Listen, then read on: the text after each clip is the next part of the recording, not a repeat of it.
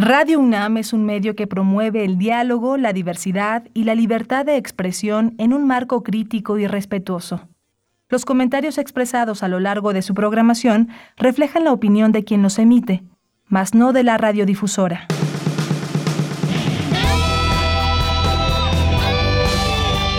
Prisma RU.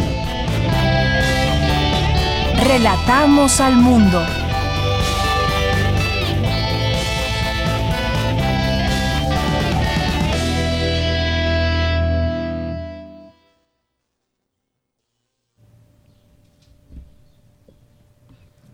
¿Qué tal? Muy buenas tardes. Muchas gracias por acompañarnos ya en este día martes 27 de abril del año 2021. Como todos los días, mucha información. Estaremos comentándole en un momento más, estaremos comentándole sobre esta apertura ya del registro el día de mañana para la vacunación entre personas de 50 a 59 años de edad. Ir avanzando en este esquema de vacunación que se había anunciado desde finales del año pasado. Bien, pues esto es parte de lo que abordaremos. Abordaremos también algunos otros temas como este que tiene que ver tiene que ver con el regreso a las labores cotidianas poco a poco. Se comienza en oficinas, oficinas de gobierno, oficinas privadas. Dice la, el gobierno de la Ciudad de México que hay datos que señalan que cuatro de cada diez personas tienen inmunidad y así pues se ha informado sobre el regreso a las oficinas de manera paulatina y con un aforo hasta 20%. Se habla también de poder seguir con actividades de home office quienes puedan realizarlas y que hasta el día de hoy hayan dado resultados a través de esta modalidad. Vamos a platicar con la doctora Olivia López, quien es secretaria de Salud de la Ciudad de México. No se la pierdan. Si tienen preguntas también se vale que nos las hagan llegar a través de nuestras redes sociales, que son en Facebook Prisma RU, en Twitter nos encuentran como arroba Prisma RU. Vamos a platicar también con el abogado Francisco Cue Martínez del área de vinculación legislativa del Grupo de Información en Reproducción Elegida, GIRE. Y con él vamos a platicar sobre pues un registro de mortalidad cero en interrupciones legales del embarazo, de acuerdo con un estudio de la Revista Internacional de Ginecología y Obstetricia, y tiene que ver con este eh, pues esta medida que se tomó desde 2007 y que pues las mujeres han acudido a ella, las que desean interrumpir de manera legal su embarazo y pues una eh, noticia muy importante que se debe de tomar en cuenta para eh, pues todo el registro de la salud pública, pues que no ha habido no ha habido mortalidad de mujeres por esta situación de interrupción legal del embarazo, siendo que antes antes de que hubiera esta posibilidad hay mujeres que morían y acudían a lugares que no pues que no se sabía, que no se tenían registro de ellos y de esta manera muchas muchas mujeres perdieron la vida. Vamos a platicar de este tema, vamos a platicar también sobre lo que está sucediendo en la India. Eh, 352.991 casos nuevos hubo tan solo el día de ayer lunes, la cifra más alta en todo el mundo desde que comenzó la pandemia con la infraestructura sanitaria del país sometida en este momento a una gran presión. ¿Cuál es el apoyo que se está dando por parte de la comunidad internacional? Y algunas otras preguntas. ¿Qué pasa? ¿Qué dice? ¿Cuáles son las, eh, los llamados de parte del gobierno? Vamos a platicar con Jacobo Silva, becario postdoctoral del PUEA y profesor de la Facultad de Ciencias Políticas y Sociales de la UNAM. Hoy es martes, martes de Poetas Errantes, con Sergio Vargas, que nos acompañará el día de hoy. Vamos a tener también a Cel Cabrera, quien es poeta, traductora y periodista mexicana, que nos va a recomendar un libro de su autoría. Vamos a tener también Cultura con Tamara Quirós, Información Internacional con Ruth Salazar y nuestra información sobre la UNAM. Así que pues no se pierda el programa del día de hoy. Ya les dije nuestras redes sociales y también pues saludo a mis compañeros allá en cabina en este martes en la producción Daniel Olivares, en la asistencia Denis Licea y en los controles técnicos Socorro Montes. Aquí en los micrófonos les saluda con muchísimo gusto, como todos los días, de Yanira Morán.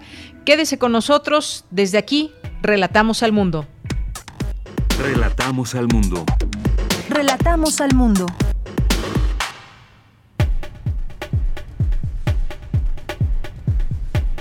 Bien, en los temas universitarios, en resumen, este 27 de abril, en ceremonia virtual, celebra el rector Enrique Graue el centenario del escudo y el lema de la Universidad Nacional Autónoma de México. Escudo y lema, asegura, son elementos que han dado identidad histórica a nuestra comunidad. Presentan en la UNAM el programa México 500, un recorrido por diversos hechos históricos. Las huellas de la memoria y los pasos al devenir fue la elección, fue la elección inaugural del arquitecto Felipe Leal en la ceremonia de ingreso al Colegio de México. Al, Colegio Nacional y además, bueno, pues aquí tuvimos oportunidad de entrevistarlo antes de esta fecha importante para él donde dio esta, eh, esta plática y pues bueno, nos platicaba, nos adelantaba un poco de este tema. Tendremos los detalles en un momento más. Y la, observación general, observación general de los derechos del niño, alerta sobre la protección de datos personales en infancias. En los temas nacionales, Rui López Ridaura, director del Centro Nacional de Programas Preventivos y Control de Enfermedades, informó que el 28 de abril iniciará el preregistro para la vacunación contra COVID-19 adultos entre 50 y 59 años. El secretario de Hacienda, Arturo Herrera, dijo que México saldrá de la pandemia de COVID-19 mucho más fuerte que muchos de sus pares latinoamericanos en términos de sus condiciones macro y fiscales debido a las decisiones de gasto y deuda tomadas por el gobierno. El presidente Andrés Manuel López Obrador dijo en su conferencia matutina que su homólogo de Guatemala, Alejandro Yamatei, visitará México a principios de la próxima semana para tratar el tema migratorio. El Pleno del Instituto Nacional de Transparencia, Acceso a la Información y Protección de Datos Personales discutirá hoy si se presenta una acción de inconstitucionalidad contra el Padrón Nacional de Usuarios de Telefonía Móvil. Y en los temas internacionales, investigadores brasileños desarrollaron un suero a partir de plasma de caballos contra COVID-19, que podría generar anticuerpos hasta 100 veces más potentes que los producidos por pacientes enfermos. Los periodistas españoles David Beriain y Roberto Fraile fueron asesinados en Burkina Faso cuando filmaban un documental sobre caza furtiva. Ambos habían sido reportados como desaparecidos el pasado lunes junto a un irlandés y a un miembro de las fuerzas de seguridad.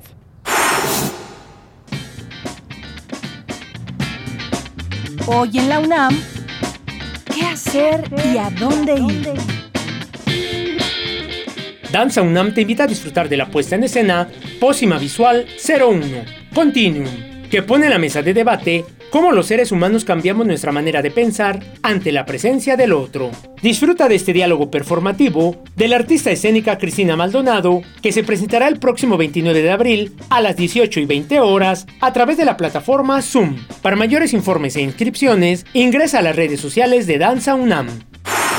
Te recomendamos la cinta Hernán Cortés, un hombre entre Dios y el diablo, dirigida por Fernando González, quien nos presenta a uno de los personajes más controvertidos de la historia, Hernán Cortés, desmenuzando el mito alrededor de la figura española y su participación en la conquista del territorio que se convertiría en la Nueva España. No te pierdas esta fascinante coproducción del Sistema de Radiodifusión del Estado mexicano y Fundación UNAM, disponible en el canal de YouTube de TV UNAM cómo nombrar los hechos históricos ocurridos hace 500 años y cómo inciden en la actualidad, el escritor, historiador y divulgador de la historia de los pueblos indígenas, Federico Navarrete, abordará estas interrogantes en la charla Nombrar la conmemoración. No te pierdas este interesante análisis que se llevará a cabo hoy en punto de las 17 horas a través de las redes sociales de Cultura UNAM.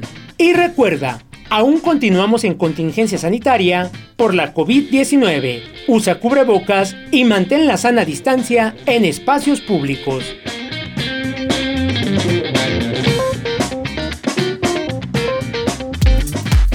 Prisma RU. Relatamos al mundo. Una de la tarde con 12 minutos y mañana inicia el preregistro para la vacunación contra la COVID-19 a adultos de entre 50 y 59 años. Escuchemos a Rui López Ridaura, director del Centro Nacional de Programas Preventivos y Control de Enfermedades. Adelante. El día de hoy estamos anunciando el inicio de la estrategia de vacunación para la década eh, de 50 a 59 años. Eh, la, propuesta y, el plan es iniciar en la primera semana de mayo y la meta de vacunación que tenemos eh, con base en los datos del censo del INAGI es llegar al menos a 9.128.769 personas de 50 59 años eh, en toda la República. Tenemos la distribución estatal y eh, estaremos usando eh, y empleando la estrategia ya probada en adultos mayores con la Brigada Correcaminos en una distribución proporcional a todas las entidades federativas y priorizando municipios con base en la proveeduría, en las tasas de mortalidad y por otro lado también insistir en la necesidad de un avance concurrente y paralelo en municipios urbanos y rurales. Bien, pues ahí las palabras de Rui López Ridaura, de eh, director del Centro Nacional de Programas Preventivos. Alrededor de 9 millones poco más es la población de personas de 50 a 59 años de edad aquí en nuestro país y que pues vamos a ver exactamente cómo se lleva a cabo todo esto. Ya mencionaba él un poco esta de esta estrategia de municipios conurbados y sobre todo pues pensar también en las grandes ciudades donde pues en esa edad pues las personas están eh, la mayoría activas y trabajando y se pueda pues privilegiar esa postura de que pues están viajando constantemente una vez que ya se está comenzando a regresar a las oficinas y bueno pues todavía después pensar en, las, en el siguiente rango de edad 40 49 y así hasta llegar poco a poco a completar el esquema de vacunación, en lo que siguen las vacunas, eh, las fases para que se pueda implementar también en menores de 12 años. Bien, y hasta el momento México acumula 215.113 muertos por coronavirus y 2.329.534 contagios confirmados. Continuamos. Campus RU.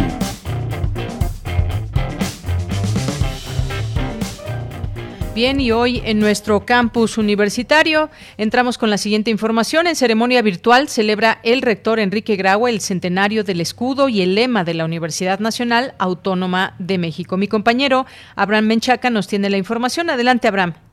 Así es, Deyanira, ¿qué tal? Buenas tardes. Un saludo a los amigos de Prisma RU. Este 27 de abril se cumple un siglo de que el Consejo de Educación Mexicano aprobara, a propuesta del rector José Vasconcelos, el escudo y lema de la Universidad Nacional Autónoma de México. Por ello, este martes en ceremonia virtual, el rector Enrique Gragua aseguró que el escudo y lema son elementos que han dado identidad histórica a nuestra comunidad. Ambos resguardan la memoria de nuestra historia, que se entreteje con el espíritu del presente y perfila los quehaceres universales de nuestra universidad. Son un emblema que refrenda una memoria viva y vigente, que amalgama nuestras raíces, reúne nuestros logros y anhelos y vislumbra el futuro que le da significado al alma universitaria con la que todos y todas nos definimos e identificamos. Con su esencia académica, su autonomía, sus valores y sus emblemas, la Universidad Nacional Autónoma de México nos ha dado cobijo bajo una, bajo una voz que nos une y nos incentiva a pensar todo lo que nos falta por hacer para que las futuras generaciones puedan escuchar con orgullo, compromiso y dignidad el espíritu de México y de su universidad. Deyanira, por su parte, Hugo Casanova Cardiel, director del Instituto de Investigaciones sobre la Universidad y la Educación, habló del significado de una imagen y un lema en 2021 para nuestra universidad. No podríamos desconocer que en México prevalecen fuertes asimetrías, que seguimos padeciendo el flagelo del analfabetismo y el rezago educativo y que todo ello sigue recorriendo nuestra América. Le corresponde a nuestra generación de universitarias y universitarios comenzar a escribir la historia de los próximos 100 años de la historia de nuestro lema y escudo. Estamos seguros que la Universidad Nacional cuenta con las condiciones institucionales para seguir respondiendo a una sociedad mexicana y latinoamericana que lo demanda y lo merece. En su oportunidad, Leonardo Lomelí Vanega, secretario general de nuestra Casa de Estudios, dijo que el centenario del escudo y el lema dan valores a la educación nacional. El día de hoy, al recordar los 100 años del escudo y lema de la universidad, recordamos también este punto de inflexión en la historia de nuestra institución que representó el rectorado del doctor doctor posteriormente honoris causa de nuestra propia universidad, José Vasconcelos. Recordamos también la gran cruzada educativa que llevó a cabo. Por eso hoy es un día muy especial. Hace 100 años el Consejo de Educación aprobó el lema que los universitarios repetimos orgullosamente por la vigencia que tiene en nuestros días. Por mi raza hablará el espíritu. En la ceremonia participaron autoridades universitarias e integrantes de la Junta de Gobierno. De Yanira, el reporte que tengo. Buenas tardes. Gracias, Abraham. Muy buenas tardes. Y continuamos ahora con Cindy Pérez Ramírez, que nos tiene la siguiente información. Advierten que durante esta pandemia es necesario tener seguros a niñas, niños y adolescentes en Internet. Cuéntanos, Cindy. Muy buenas tardes. Deyanira, muy buenas tardes a ti y a todo el auditorio de Prisma RU. En México, 50% de las niñas y niños entre 6 y 11 años son usuarios de Internet o de una computadora y en el caso de los adolescentes de 12 a 17 años, entre el 80 y 94% usan Internet o una computadora. Ante este panorama se presentó la Observación General 25 del Comité sobre Derechos del Niño de la ONU, Derechos de las Niñas y Niños en el Entorno Digital, en donde Luis Pedernera, presidente del Comité de los Derechos de Niñas y Niños de la ONU, se refirió a los grandes desafíos que implica el uso de Internet, como la privacidad, la vigilancia y la protección de los datos personales. La alfabetización digital se considera vital para, tanto para proteger a los niños en línea como para permitirles participar de manera segura, teniendo en cuenta las capacidades evolutivas de los niños, las niñas y los adolescentes. Los niños necesitan poder acceder a equipos, a conectividad y a información.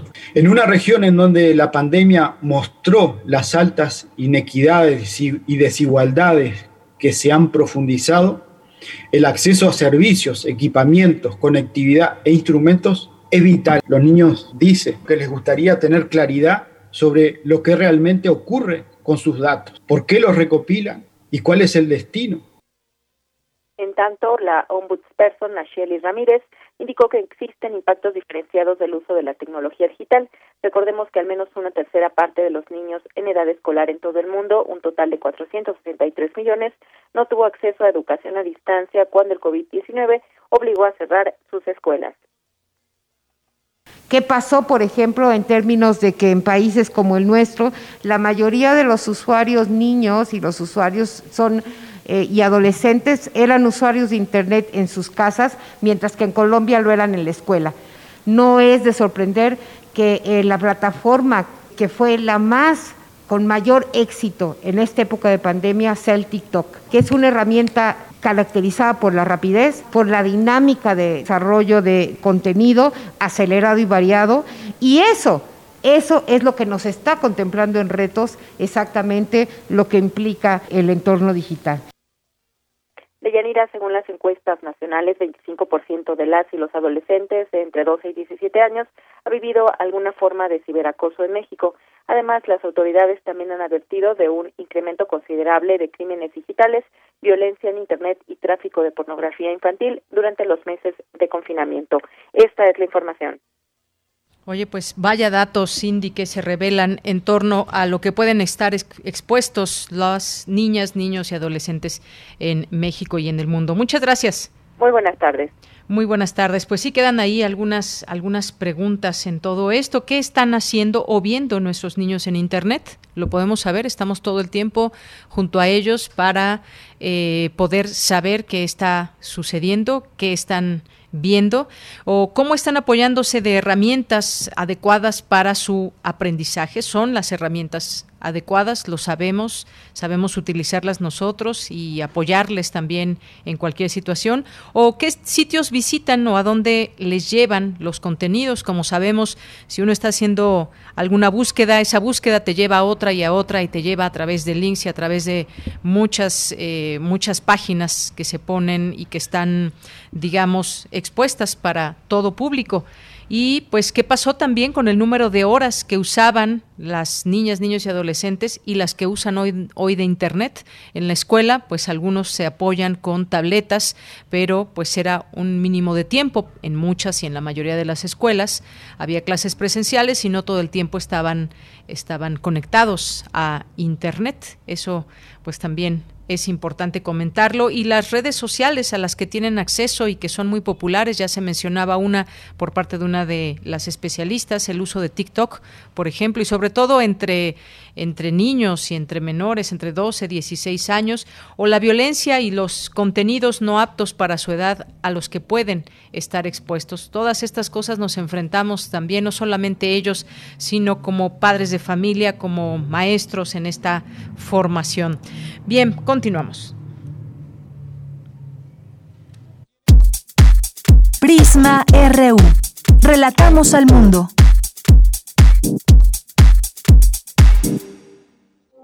Queremos escuchar tu voz. Nuestro teléfono en cabina es 55 36 43 39.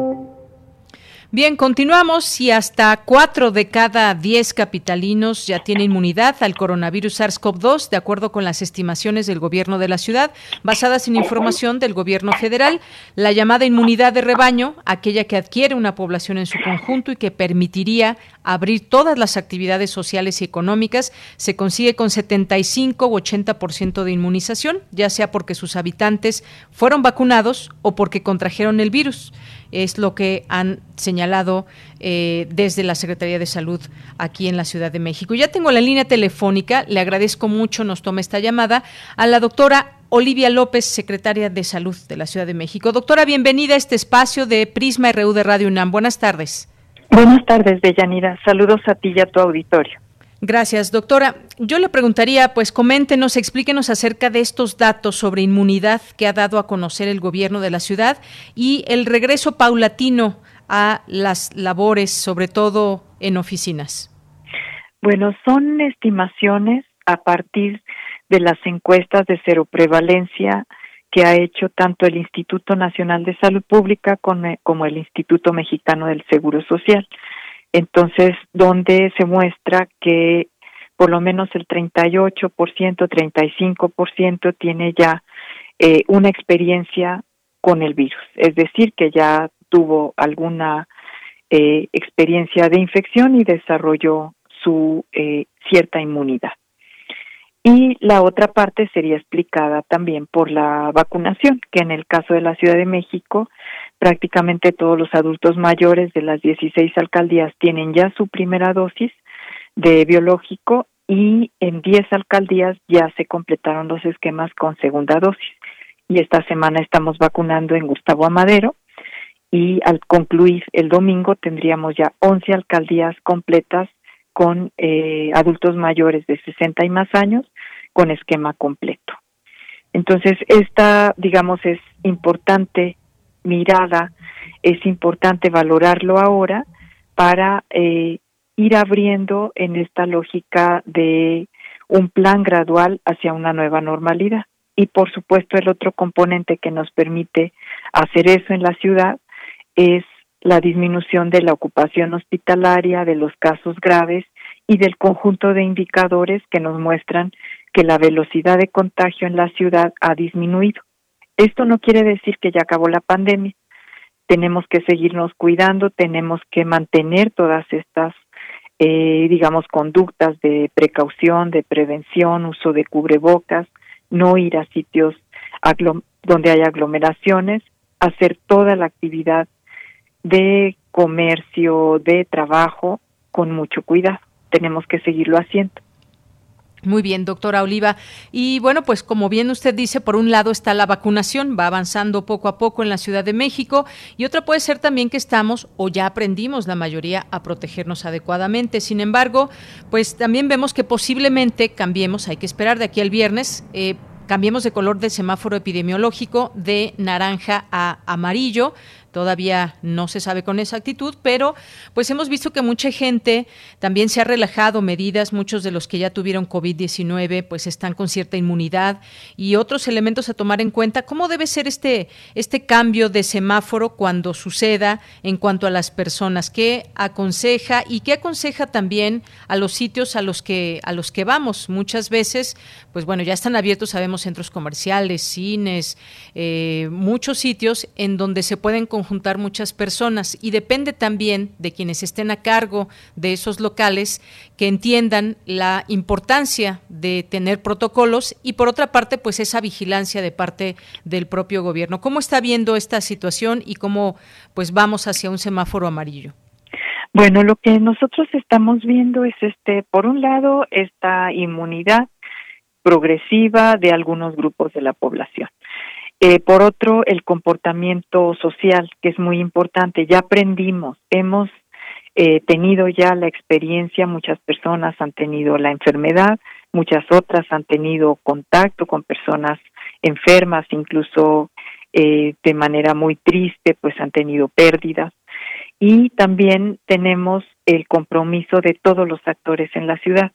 Y esto es lo que ha permitido que vayamos teniendo una apertura gradual con todas las medidas sanitarias, con todos los actores comprometidos y aquí la recomendación es mantener eso. O sea, si vamos a hacer alguna actividad, por ejemplo, lúdica, recreativa, priorizar las actividades al aire libre o si estamos en un sitio eh, que no está al aire libre, ventilar. También evitar las aglomeraciones. En algunos de los espacios, por ejemplo, está muy regulado el aforo esto es importante, se puede ir con seguridad al cine, con seguridad al teatro, eh, porque hay todas las medidas de seguridad, no todas las medidas de higiene, el aforo controlado y aquí también muy importante que las personas al menor síntoma pues inmediatamente se aíslen, avisen a sus contactos y se acerquen a un kiosco o a un macro kiosco hacerse una prueba y tener un dato de confirmación para tener seguimiento médico, atención, monitoreo y su tratamiento también, que está estandarizado en nuestros kioscos. Bien, pues solamente ese llamado también hay, hay mucho que hacer de parte de la responsabilidad ciudadana, doctora, dado que en algunas zonas parecería que estuviéramos en semáforo verde y no lo estamos. Me refiero a algunas partes del centro de la Ciudad de México, algunos lugares como la zona rosa, que pues si uno pasa caminando por algunos de los lugares están expuestos en sus, eh, en sus terrazas y no hay esa sana distancia que uno pensaría debe existir, así que debe ser una responsabilidad responsabilidad de todos. Ahora bien, ¿cuántas pruebas se están haciendo eh, diarias? ¿Cómo va la ciudad en términos eh, de salud desde su punto de vista y hacia dónde vamos, doctora? En la ciudad estamos haciendo 10.000 pruebas diarias en promedio, de lunes a viernes. Eh, y también la positividad es otro de los indicadores que ha ido reduciéndose. En este momento estamos alrededor del 7.5% de positividad. Es decir, de cada 100 pruebas que hacemos, 7 u 8, ¿no? Eh, según redondeemos, sale positiva. Esto nos permite que esas personas que se identifican con eh, positivas al COVID-19 se aíslen, tengan un seguimiento médico y una atención oportuna, pero también nos permite cortar las cadenas de contagio, porque esta persona ya avisada pues puede alertar a sus contactos, invitarlos a que se hagan una prueba y esto también nos ayuda a la vigilancia y al control de la epidemia. Muy bien, doctora. Y en este sentido, pues han sido en su momento, lo vimos, muy insistentes en, en términos de que querían abrir los restaurantes, hubo una, una presión importante. Finalmente, pues hoy en día están abiertos con todos estos cuidados. ¿Cómo considera el comportamiento también de quienes están a cargo de estos sitios que se abren a la sociedad? Y me refiero a todo también estos protocolos que deben de seguir, la limpieza, la higiene que deben de tener, cómo, cómo se ha visto este comportamiento también de los encargados de cada uno de los lugares en la ciudad. Pues mayoritariamente tanto los comercios como los servicios que ya están abiertos eh, tienen un protocolo que siguen, unas medidas sanitarias y rigurosidad en el manejo, entendiendo que estamos pues, con la pandemia activa. Eh, también, como siempre, hay excepciones y tanto el Instituto de Verificación Administrativa como la Agencia de Protección Sanitaria pues están monitoreando, también acuden a, alguna visita de, de verificación, de fomento para y sobre todo para cuando hay quejas se acude siempre para pues que se mejoren las condiciones y que no se coloque en riesgo a los clientes en este momento de que tuvieran una situación donde no se están respetando las medidas sanitarias. Muy bien, y pues también en este sentido, doctora, pues se le pregunto sobre pues la realidad del regreso a las labores. Se habla de que pues también muchas personas dicen pues todavía no es momento de regresar, podemos hacer home office. ¿Cómo se va a ir definiendo todo esto pensando en que quizás ya aquí en la Ciudad de México los adultos mayores ya están vacunados, a muchos todavía les falta su segunda dosis, pero una vez que la tengan y si están activamente laborando pueden regresar quizás de una manera más confiada ya a trabajar, pero hay todavía grupos, grupos de eh, desde los 20 hasta los 59 años de edad que no han recibido su vacuna. ¿Esto cómo se piensa, cómo va a ser este regreso paulatino a la vida laboral en la Ciudad de México? Bueno, esas son definiciones eh, nacionales y también tiene que ver con las condiciones sobre todo en el sector público, definiciones nacionales y definiciones de gobierno, que ha sido muy cuidadoso en este retorno paulatino y privilegiando actividades esenciales. En el caso de las actividades privadas, por ejemplo, oficinas, corporativos, pues ya se dio un avance para el retorno también, pero se ha privilegiado y se ha insistido que aún eh, cuando estemos en buenos números en términos de hospitalización, en términos de la velocidad de los contagios, de la positividad, se deben seguir manteniendo todas las eh, medidas de seguridad en espacios cerrados, en espacios laborales y mantener también porcentajes de trabajo en casa. Eso llegó para quedarse tiene un impacto también positivo en la movilidad de la ciudad, disminuye el tráfico, disminuye los desplazamientos, las horas eh, persona perdidas en estos espacios de tráfico y de movilidad y reduce el riesgo de contagio. Entonces eso se va a mantener. Estamos muy atentos a las indicaciones tanto de la Secretaría de Educación Pública, del retorno, como de la vacunación desde la Secretaría de Salud del Gobierno de México y las indicaciones generales para todas las actividades que todavía permanecen, digamos, con mucho trabajo en casa. En el caso de salud, pues no hemos parado. En, el caso de salud, la mayoría, prácticamente todas las personas han estado trabajando. Tenemos un porcentaje de trabajadores resguardados que ya, dado que eran mayores de 60 años, ya están vacunados y ya pueden regresar a sus labores. Muy bien. Nos preguntan por aquí, eh, de parte de nuestro público, si se puede obligar a las personas el regreso de actividades laborales, qué es lo que aconseja, o ceñirse a las decisiones de las dependencias o empresas para las que laboran. Es que cada empresa, cada espacio está valorando sus condiciones. Hay corporativos que pueden regresar muy rápido y hay otros espacios que tienen que prepararse con separaciones de, muy bien. Bueno, pues esto es más o menos el panorama que se tiene hasta el momento. Eh, por último, doctora, yo le preguntaría poco a poco también y retomando la vida normal con todas las precauciones que se deben de tener, se ha abierto ya en espacios libres reuniones, eh, para fiestas infantiles, por ejemplo, los salones que han sido también un núcleo muy afectado. Poco a poco se está abriendo ya esta posibilidad, ya es un hecho, pueden estar alrededor de 50 asistentes, esto ya es una realidad. ¿Reuniones? Sí, doctora.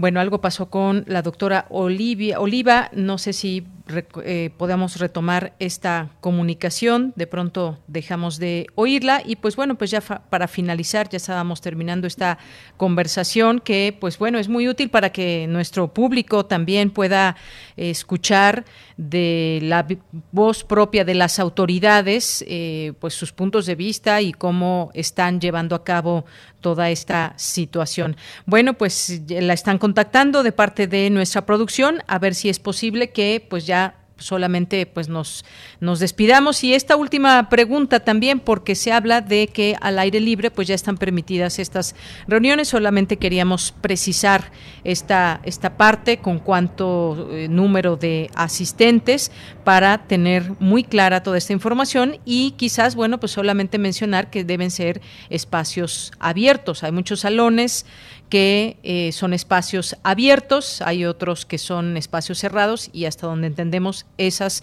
todavía no se pueden no se pueden abrir. Bueno, pues hay eh, doctora Oliva eh, se encuentra ya con nosotros. No, me dicen que ya ya ya está en la línea. Doctora, muy buenas tardes. Buenas tardes otra vez, sí. sí, ya estábamos terminando, doctora. Le agradezco el que nos tome de nuevo esta llamada. Yo solamente quería despedirme con esta última pregunta de, de que si está ya, eh, es posible la reunión entre personas, quizás 50 asistentes en espacios públicos, hablando de fiestas, de salones de fiestas infantiles o no. ¿Ya esto es una, una realidad? Esto ya se anunció en, cuando se presentó el semáforo el día viernes es, es al aire libre y es el límite de 50 personas. Y también, digamos, privilegiando una actividad moderada. No está permitido, por ejemplo, la venta de alcohol y la, el baile y, todo esto que implica mucho más cercanía y más contacto entre las personas y también las gotitas de saliva, que es mucho más fácil en estas actividades eh, de fiesta adulta que en actividades de niños. Muy bien, bueno, pues ahí está esta información importante, sin duda, dar a conocer a todo el público. Le agradezco, doctora, el que haya estado con nosotros. Es parte también de las peticiones de nuestro público Radio Escucha, el poder tener la voz de las personas que están, digamos, al frente de estas eh, estrategias en seguimiento eh, en los temas de salud para nuestra ciudad. Muchas gracias. Gracias. Buena tarde. Muy buenas tardes. Gracias a la doctora Oliva López, secretaria de Salud de la Ciudad de México. Continuamos. Continuamos. Prisma RU. Relatamos al mundo.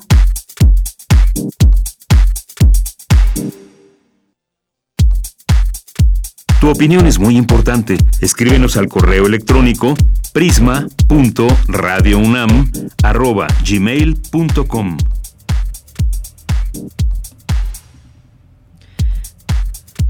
Tu opinión es muy importante. Escríbenos al correo electrónico prisma.radiounam@gmail.com. Una de la tarde con 40 minutos. Bueno, pues la Secretaría de las Mujeres de la Ciudad de México da a conocer información, se congratula un año más por recibir la noticia sobre la nula cantidad de mujeres fallecidas al haber optado de manera libre y voluntaria por la interrupción legal del embarazo en servicios públicos. Eh, y bueno, pues ante la media mundial que estiman la probabilidad de una muerte por cada 100.000 abortos seguros, siendo una baja probabilidad la muerte por aborto en la Ciudad de México, la práctica eh, de esta interrupción arroja cero muertes maternas en los servicios públicos. Y bueno, platiquemos de este tema, ya está en la línea telefónica eh, Francisco Cue Martínez del área de vinculación legislativa del Grupo de Información en Reproducción Elegida, GIRE. ¿Qué tal? ¿Cómo está eh, Francisco Cue? Bienvenido, muy buenas tardes. Hola, Deyanira, muy buenas tardes. Muchas gracias por la, por la invitación y un saludo a todos los que estoy. Muchas gracias. Eh, yo le preguntaría, eh, pues en principio, coméntenos estas cifras, sobre todo en el sentido de que esta posibilidad de interrupción legal del embarazo ha sido una opción para miles de mujeres en la ciudad y otras partes del país. ¿Qué mensaje nos deja esta cifra? Creo que deja dos mensajes importantes. Eh, la cifra de casi 232 mil interrupciones practicadas en la Ciudad de México en los ya 14 años de vigencia del programa de ILE eh, demuestran, primero, que hay una necesidad del servicio.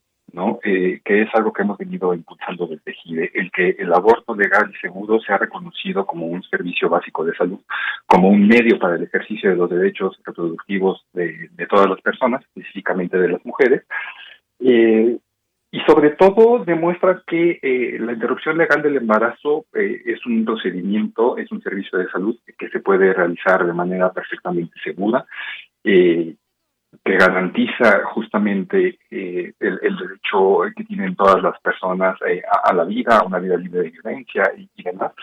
Pero eh, también refleja que, aunque sí son habitantes de la Ciudad de México quienes representan la mayor proporción de las usuarias atendidas, demuestran también las elevadas cifras de usuarias atendidas provenientes de otras partes del país eh, la criminalización que persiste en casi toda la República, con la notable excepción de la Ciudad de México y recientemente del Estado de Oaxaca, eh, sigue existiendo justamente pues una necesidad por el servicio, porque eh, como reflejan las cifras eh, de la propia Secretaría de Salud de la Ciudad de México, las mujeres que provienen de otras entidades federativas en estos 14 años se cuentan por decenas de miles, variando de la entidad federativa, porque depende eh, mucho de la cercanía con la Ciudad de México, con las posibilidades este, socioeconómicas y, una serie de factores. Pero eh, parece que demuestran que no solamente es una política pública exitosa, que ha funcionado pues perfectamente, ¿no? E, esta cifra de ninguna sola usuaria ha perdido la vida en un procedimiento de un aborto legal y seguro practicado en las instituciones públicas de la Secretaría de Salud de la Ciudad de México, eh, demuestran eh, que, eh, pues, como mencionaba, el, servicio es seguro, es necesario, pero que además nos queda todavía un largo camino por recorrer a nivel nacional en el resto de las entidades federativas para garantizar que el servicio se siga prestando pues a todas eh, las niñas, adolescentes y mujeres que, que lo requieren. Muy bien, eh, Francisco, también, pues como sabemos, hay posturas en este tema y hay quien no está de acuerdo con la interrupción legal del embarazo. El punto es que se demuestra que este problema de salud que se tenía, de que las mujeres acudían a lugares no regulados, ponía en riesgo su vida. Ahora esto pues da una respuesta sumamente importante también ante el contexto que vivimos como sociedad. Eso es importante mencionarlo. El servicio de interrupción legal del embarazo eh, se brinda de manera legal, en principio, segura, confidencial, gratuita, hasta las 12 semanas de gestación, como parte de una atención integral que se basa en el derecho de las mujeres a decidir sobre su vida reproductiva. Decía yo, hay posturas en este tema, pero también había un problema de salud importante que, pues hoy por hoy, hasta donde sabemos, pues se ha solucionado en el sentido de que las mujeres van de manera voluntaria y reciben este servicio que es gratuito, pero sobre todo que es seguro y eso es importante recalcarlo. Totalmente de acuerdo. Sí, porque lo que demuestran estas cifras es que justamente, como mencionaba, es un servicio que 100% seguro en el caso de la Ciudad de México. Las cifras a nivel mundial demuestran que existe un riesgo, pero mínimo, ¿no? Pero en el caso de la Ciudad de México es un procedimiento 100% seguro, de acuerdo con la experiencia.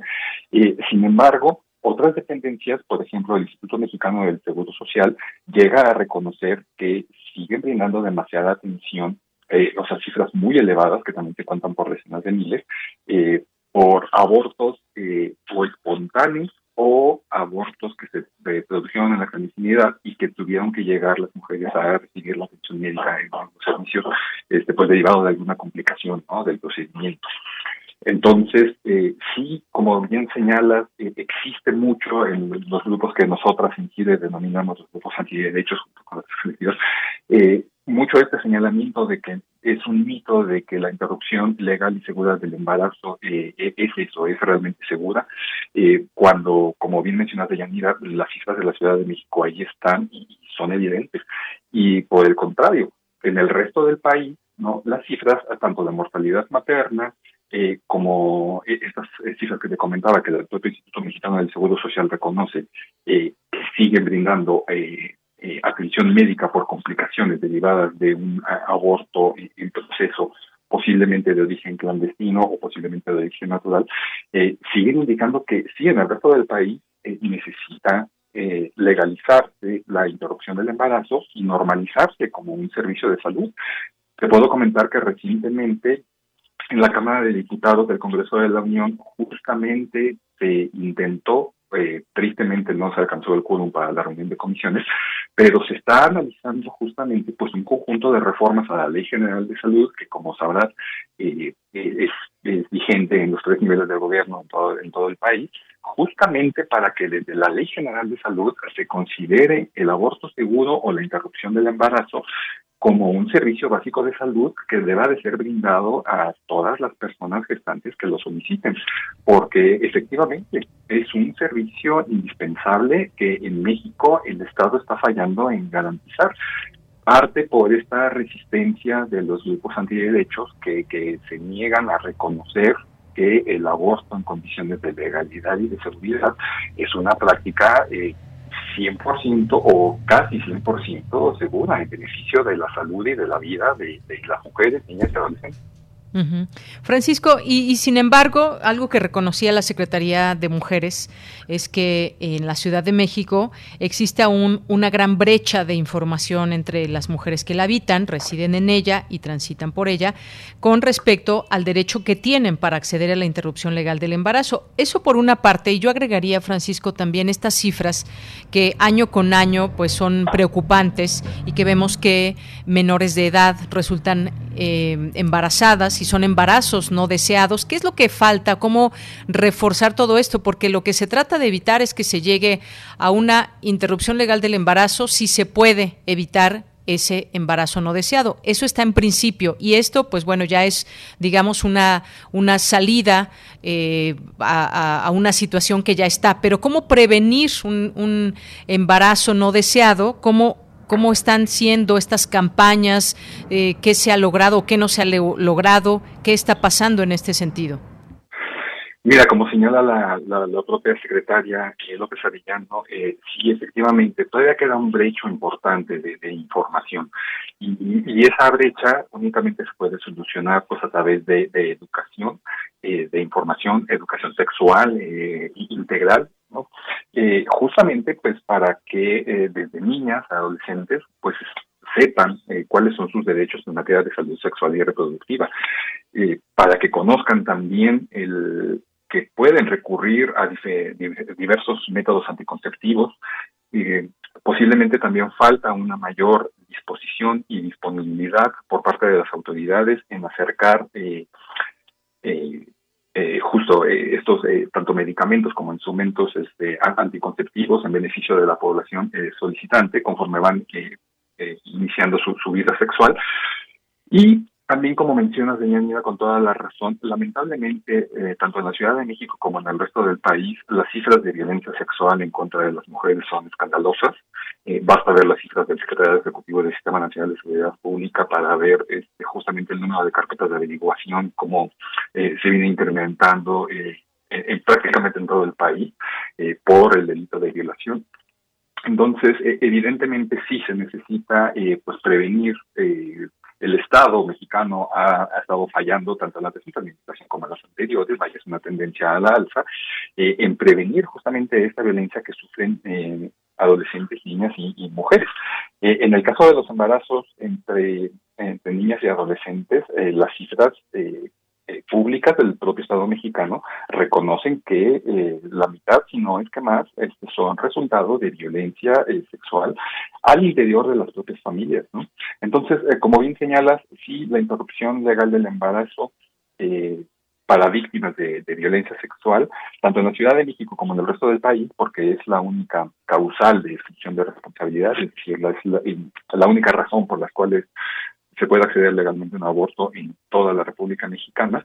Eh, justamente lo que busca es eh, corregir esta situación en donde el Estado falló en prevenir eh, que fueran víctimas de violencia, de violencia sexual y que resultaran embarazadas como consecuencia del hecho. Bueno, para ellas está garantizada la interrupción del embarazo o debería estar garantizada la interrupción del embarazo. pero se necesitan campañas informativas, ¿no? Para difundir tanto los derechos como el uso de anticonceptivos. Se necesita proveer los anticonceptivos de manera eh, gratuita en las instituciones públicas eh, o dependiendo ya de la derecho a ciencia. Se necesita mucha educación este, sobre cómo eh, las personas pueden ejercer libremente la sexualidad, eh, libre y responsablemente la sexualidad, y también para ofrecer información sobre el ejercicio de la maternidad y paternidad responsables, que son este tipo de disposiciones que suelen estar muy bien, eh, se ven muy bonitas de repente en la legislación, este, pero que luego cuando se llevan a la práctica son difíciles de implementar, ¿no? Pero aquí se necesita el compromiso y yo celebro mucho que la doctora López Arellano lo haya reconocido como un pendiente en la Ciudad de México, porque existen muchas áreas de oportunidad para justamente no tener que llegar a esta situación. Esta situación en donde hay embarazos en mujeres de menores de edad, que como te decía, está demostrado que la mayoría es un producto de violencia, eh, cuántos de estos embarazos no planeados o no deseados eh, resultaron simplemente porque o desconocían o no tenían acceso a algún método anticonceptivo. Eh, vaya, sí, evidentemente hay todo un conjunto de acciones, debería ser parte de una política pública integral eh, justamente pues, para prevenir los embarazos no planeados y los no deseados. Claro. Pues sí, hay, una, eh, por eso preguntaba si hay una campaña a la par de información para evitar embarazos no deseados. Eh, una opción también es, por ejemplo, la pastilla del día siguiente, antes de llegar a otro tipo de procedimientos, como ya comentamos. Y esto, como ya comentamos, y esto, Francisco, pues también nos lleva a pensar, a ver qué pasa en otros estados de la República Mexicana donde se han rehusado a avalar esta, esta práctica y esta decisión que debe venir de eh, las mujeres. Esto puede servir como ejemplo, digamos, para otros estados. Sin embargo, hay mucha reticencia que es difícil romper entre creencias religiosas, entre posturas antiaborto, incluso la participación de políticos, partidos políticos en todo esto, que rechazan esta, esta situación. Eso, digamos, es una, es algo cotidiano, esta discusión que se pone en la mesa y que nunca nos vamos a poner de acuerdo. Quien piensa que no es lo correcto, lo va a pensar quizás siempre, y quien piensa que la mujer debe decidir, pues lo va a hacer y, y lo puede llevar a la, a la práctica. Pero cómo, cómo, digamos, cómo ir permeando en esa posibilidad eh, de verlo como un problema de salud pública, más allá de una postura ideológica. Cómo ir rompiendo con esa posibilidad, porque hoy por hoy en México, pues hay mujeres que siguen muriendo por esta práctica que se lleva a cabo en lugares que no son seguros, y por la otra, pues mujeres que hoy en día están en la cárcel por haber tenido un aborto y haber sido criminalizadas. Sí, es cierto. Eh, hay mujeres en la cárcel eh, todavía que, que por haber sido criminalizadas por eh, haber abortado.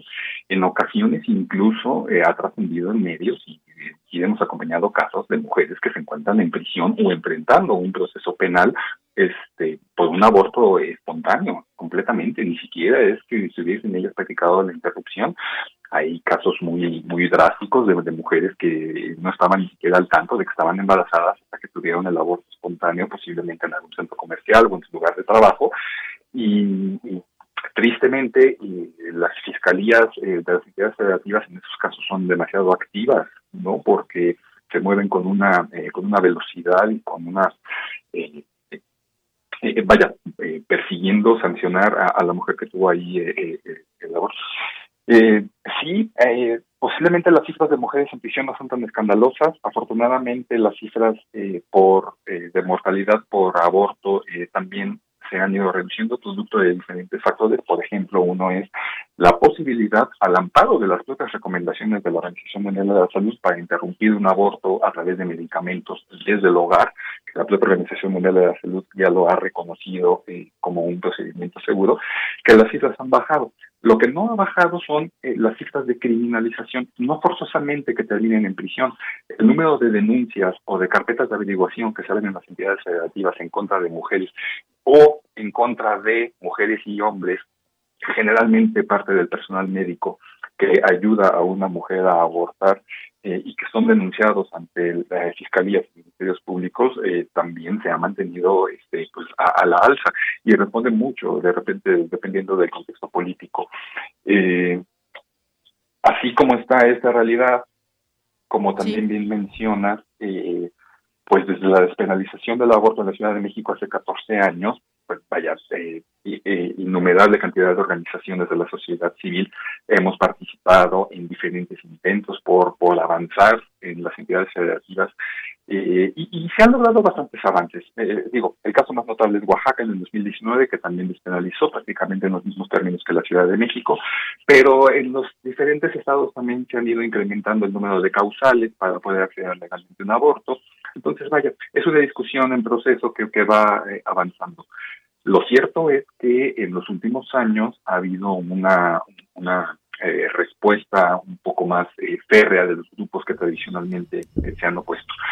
Porque así como hablábamos de las diferentes estrategias que existen para prevenir los embarazos no planeados y los no deseados, como la educación, como el acceso a anticonceptivos, como sí la despenalización del aborto, también te podría decir que los estos grupos que nosotros denominamos antiderechos al mismo tiempo están impulsando, por ejemplo, medidas como el PIN parental, que justamente lo que quieren es evitar que se haya educación sexual integral, lo cual, pues, no deja de ser, pues, un poco irónico, ¿no? Porque eh, se dicen en contra de la interrupción del embarazo, en contra del aborto, una de las formas de prevenir los embarazos no que podrían terminar sería el acceso a la información y a la educación científica. Información clara y oportuna y a tempranas edades. Exactamente, ¿no? Pero al mismo tiempo promueven este tipo de instrumentos como el PIN parental para que las niñas, niños y adolescentes no tengan acceso a esa información. Entonces, este, pues es este contradictorio, ¿no? Entre ellos. y, y, también durante este tiempo se han, eh, hemos dado cuenta, por ejemplo, de cómo en algunas secretarías de las entidades federativas eh, eh, de repente los medicamentos y los insumos anticonceptivos se quedan embodegados este, porque eh, deciden no distribuirlos a la población que los que los está solicitando. Entonces, ah, hay un conjunto de problemas. Sin embargo, eh, te digo, tratando de responder a la pregunta, eh, queda seguir librando esta batalla en cada una de las entidades federativas y, a nivel nacional.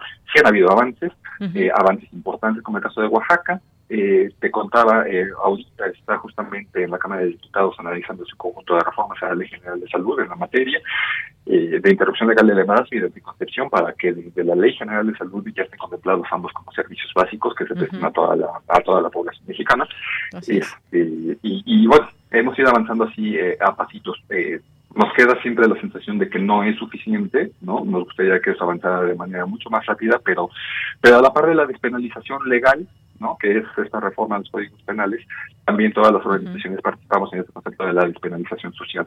Y si bien la despenalización legal posiblemente no avanza al ritmo que deseábamos, sí estamos nosotros confiados que la despenalización social, sobre todo al amparo de la manera verde, va ganando adeptas y adeptos y, la percepción en torno al aborto, bueno, se va modificando. Y, esperamos que, eventualmente esto se vaya traduciendo en, mejores oportunidades en las entidades federativas para que deje de muy bien, pues una, una plática, un debate que queda pendiente. Pues Francisco Cue Martínez, muchas gracias por estar con nosotros. Muy buenas tardes.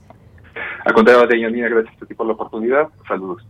Muy buenas tardes, gracias. Gracias Francisco Cue Martínez del área de vinculación legislativa del Grupo de Información en Reproducción Elegida Gire. Y con esto llegamos a las 2 de la tarde. Vamos a hacer un corte, es muy breve, no se vaya, regresamos a la segunda hora de Prisma RU. Queremos escuchar tu voz. Nuestro teléfono en cabina es 55 36 43 39. Alrededor de un tema siempre habrá muchas cosas que decir. Quizá haya tantos puntos de vista como personas en el mundo. Únete a la revista de la universidad donde convergen las ideas.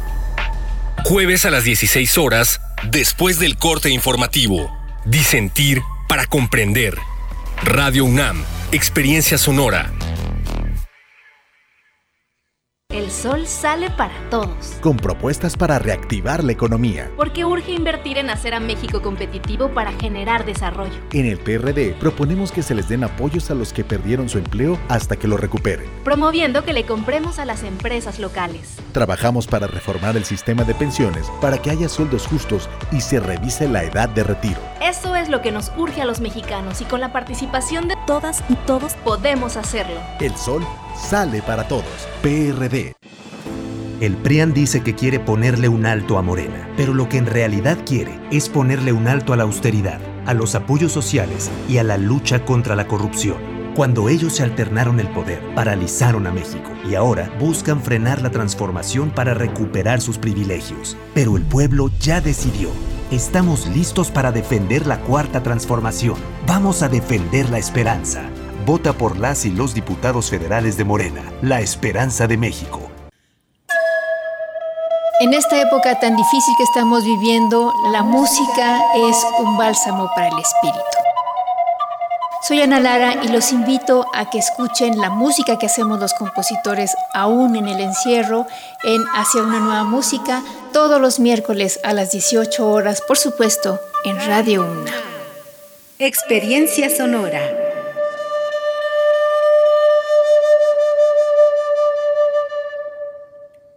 La cuarta transformación se siente en todo México, en cada hogar, en cada sonrisa, en la semilla que toca nuestra tierra en la mirada de los más sabios, la transformación se siente en nuestra historia y en el futuro construyéndose con más oportunidades. Se siente en cada calle segura, en cada sueño alcanzado y en el combate a la corrupción.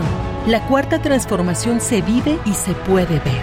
Morena. Vota por las diputadas y diputados federales de Morena. Coalición Juntos Hacemos Historia. Por una nación de mujeres mexicanas sin miedo, proponemos aumentar las penas de 10 a 40 años a agresores de mujeres. En el caso de feminicidios, cadena perpetua a los culpables. Crearemos PRODEM, Protección de los Derechos de las Mujeres, que en tiempo real podrá recibir denuncias y actuar de forma rápida en la prevención y combate al tráfico y al abuso de mujeres y menores, crímenes físicos, morales y cibernéticos contra las mujeres. Ni una menos. Ponle un alto a Morena y a la destrucción de México. Vota por las y los candidatos a diputados federales del PAN. Tu opinión es muy importante. Escríbenos al correo electrónico prisma.radiounam@gmail.com.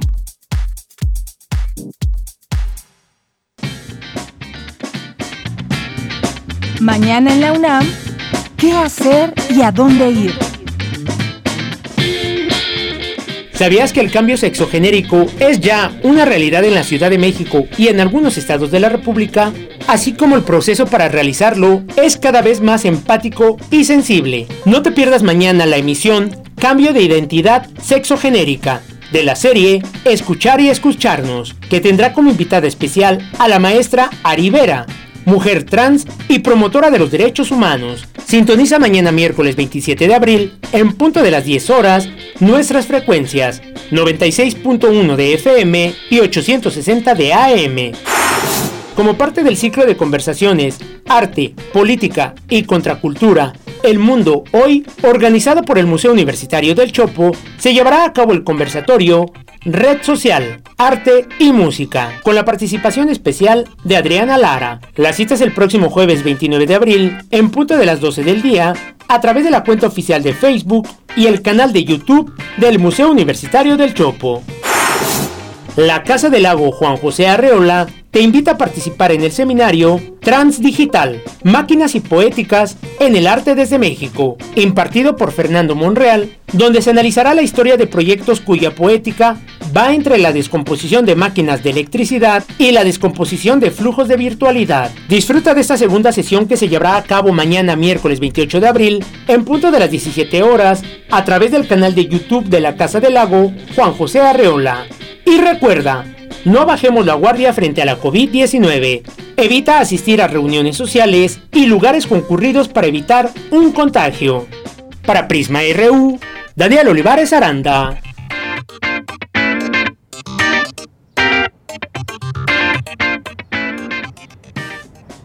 Bien, pues estamos de regreso aquí ya en la segunda hora de Prisma RU. Gracias por su atención. Seguimos en esas frecuencias universitarias 96.1 de FM, 860 de AM. Muchas gracias por estar con nosotros y varias cosas que hay en juego durante estos, eh, estos días y estas horas. Está, por ejemplo, este caso que ya pues hoy se definirá esta situación para las, eh, las candidaturas de Félix Salgado Macedonio y Morón allá en Michoacán y el, primero en Guerrero, pues ya veremos esta información que surge finalmente.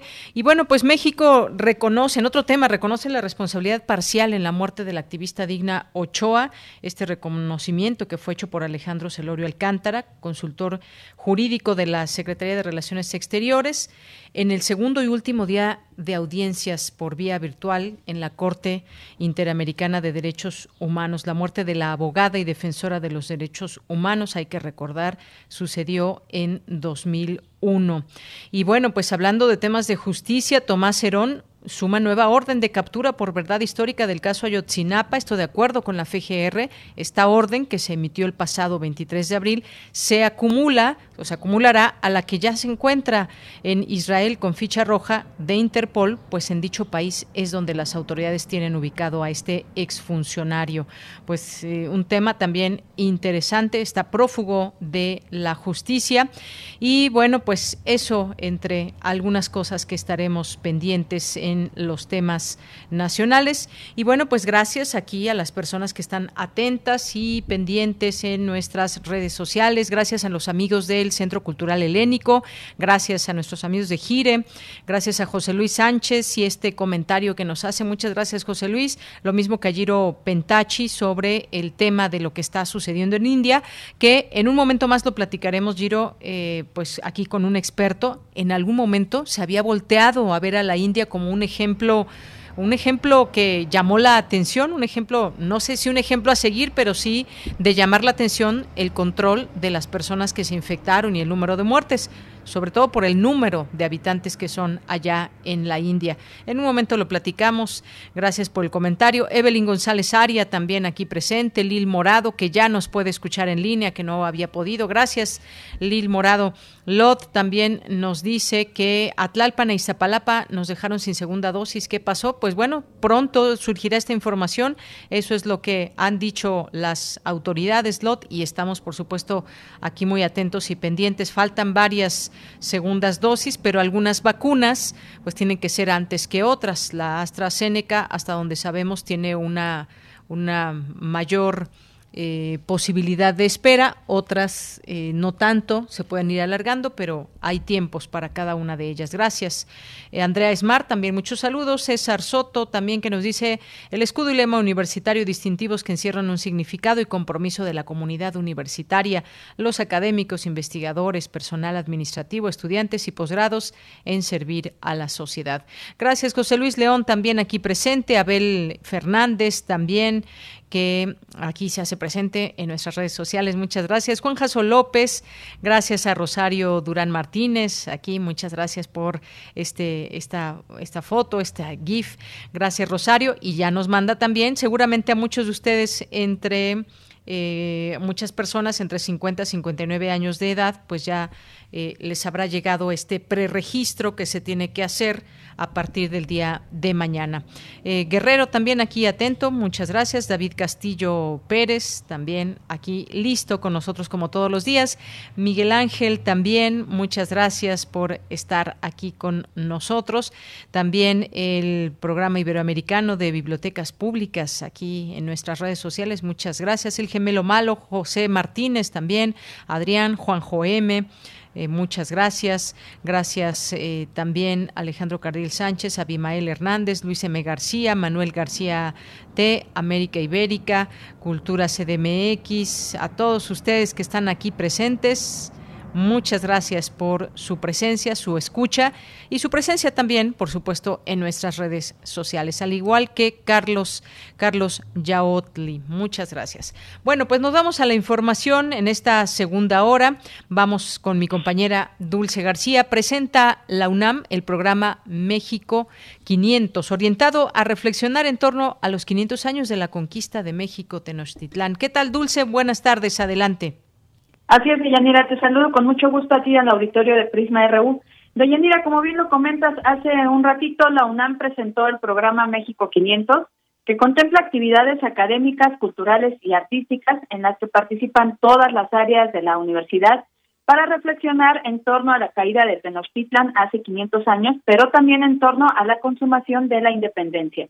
Al presentar dicho programa, los académicos coincidieron en que reflexionar sobre estos acontecimientos históricos es importante porque se trata también de un proceso de construcción de la nacionalidad mexicana que se nutre de una gran diversidad cultural.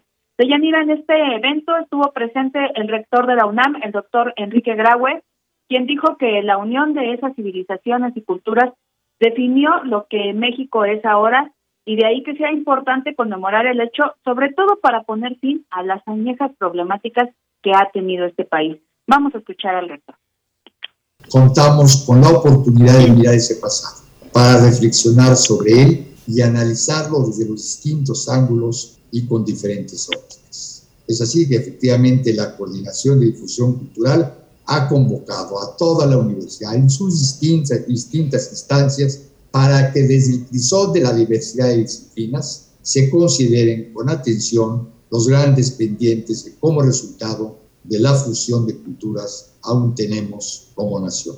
Ahí están indudablemente las desigualdades y las añejas injusticias que laceran y que son muy profundas. La sociedad patriarcal y machista, las discriminaciones resultado de preferencias sexuales, raza, color de piel o por condiciones sociales o económicas.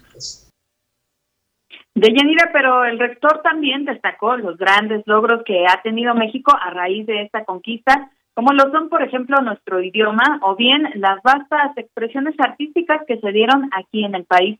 Vamos a escuchar nuevamente sus palabras. Pero también tenemos, desde hace 500 años, inmensos logros. Tenemos una prosperidad es obvia y notable, el nuevo mestizaje que tenemos, nuestra nueva cultura, nuestro idioma y nuestras vastísimas expresiones artísticas y culturales. México 500 es el resultado de la colaboración de muchas y muchos universitarios que ponen al alcance de nuestra comunidad y de la sociedad en general este amplísimo programa que responde sin duda a estos 500 años de existencia de nuestro actual México. Y bueno, Deyanira, por último les comento que el programa México 500 contempla más de 250 actividades. Estas actividades pueden seguirse, consultarse a través de la plataforma mexico500.unam.mx. Los eventos se pueden buscar por tipo, como cine, danza o teatro, pero también se pueden buscar por la, el nombre de la dependencia organizadora. Así es que invitamos a todo el público a estar pendientes de esta plataforma, de estas actividades para todos ustedes. Es la información de Yanira. Bien, pues muchas gracias por la invitación, Dulce. Muy buenas tardes. Gracias a ti, buenas tardes.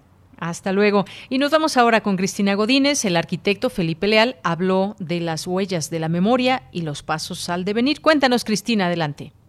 Hola, ¿qué tal, Deyanira? Un saludo para ti y para el auditorio de Prisma RU. En la ceremonia de ingreso, el doctor Julio Frank, presidente en turno, comentó que la llegada de Felipe Leal renueva la presencia vital de la arquitectura en el Colegio Nacional. Enriqueciendo los legados de José Villagrán García, quien ingresó el 29 de septiembre de 1969, y de Teodoro González de León, quien lo hizo el 28 de octubre de 1989. Nuestro nuevo miembro nos dice que, y aquí cito, la arquitectura es un organismo vivo, es el lugar donde pasamos y celebramos la vida, evoluciona como la vida misma. Felipe Leal, en su lección inaugural, expresó que nuestros andares están formados por huellas. La arquitectura es una portentosa huella de la memoria. Se apodera del espacio, lo limita, lo cerca, lo encierra. Tiene el privilegio de crear lugares mágicos, obras del espíritu, diría Le Corbusier. La ciudad es el artefacto más complejo y grande que ha creado la humanidad. Es el lugar del encuentro, de la convivencia. En ella nos conocimos todos los aquí presentes, todos. Además que en las urbes, ante la pérdida de superficies verdes, hay alternativas. Las nuevas superficies vegetadas en niveles superiores, la naturación de azoteas, fachadas o superficies verticales que permitan una distinta y sugerente observación de la naturaleza, detonan una conciencia hacia el ambiente, oxigenan nuestros pulmones y sentidos. De sobre sabido el efecto positivo y saludable que genera en la percepción humana el estar envuelto por elementos vegetales. Diversas capas a manera de un palimpsesto, estructuradas en los diferentes niveles de las construcciones urbanas, pueden lograr una segunda superficie vegetada, una sustitución de lo tocado. Un artificio más de los muchos que las ciudades han creado.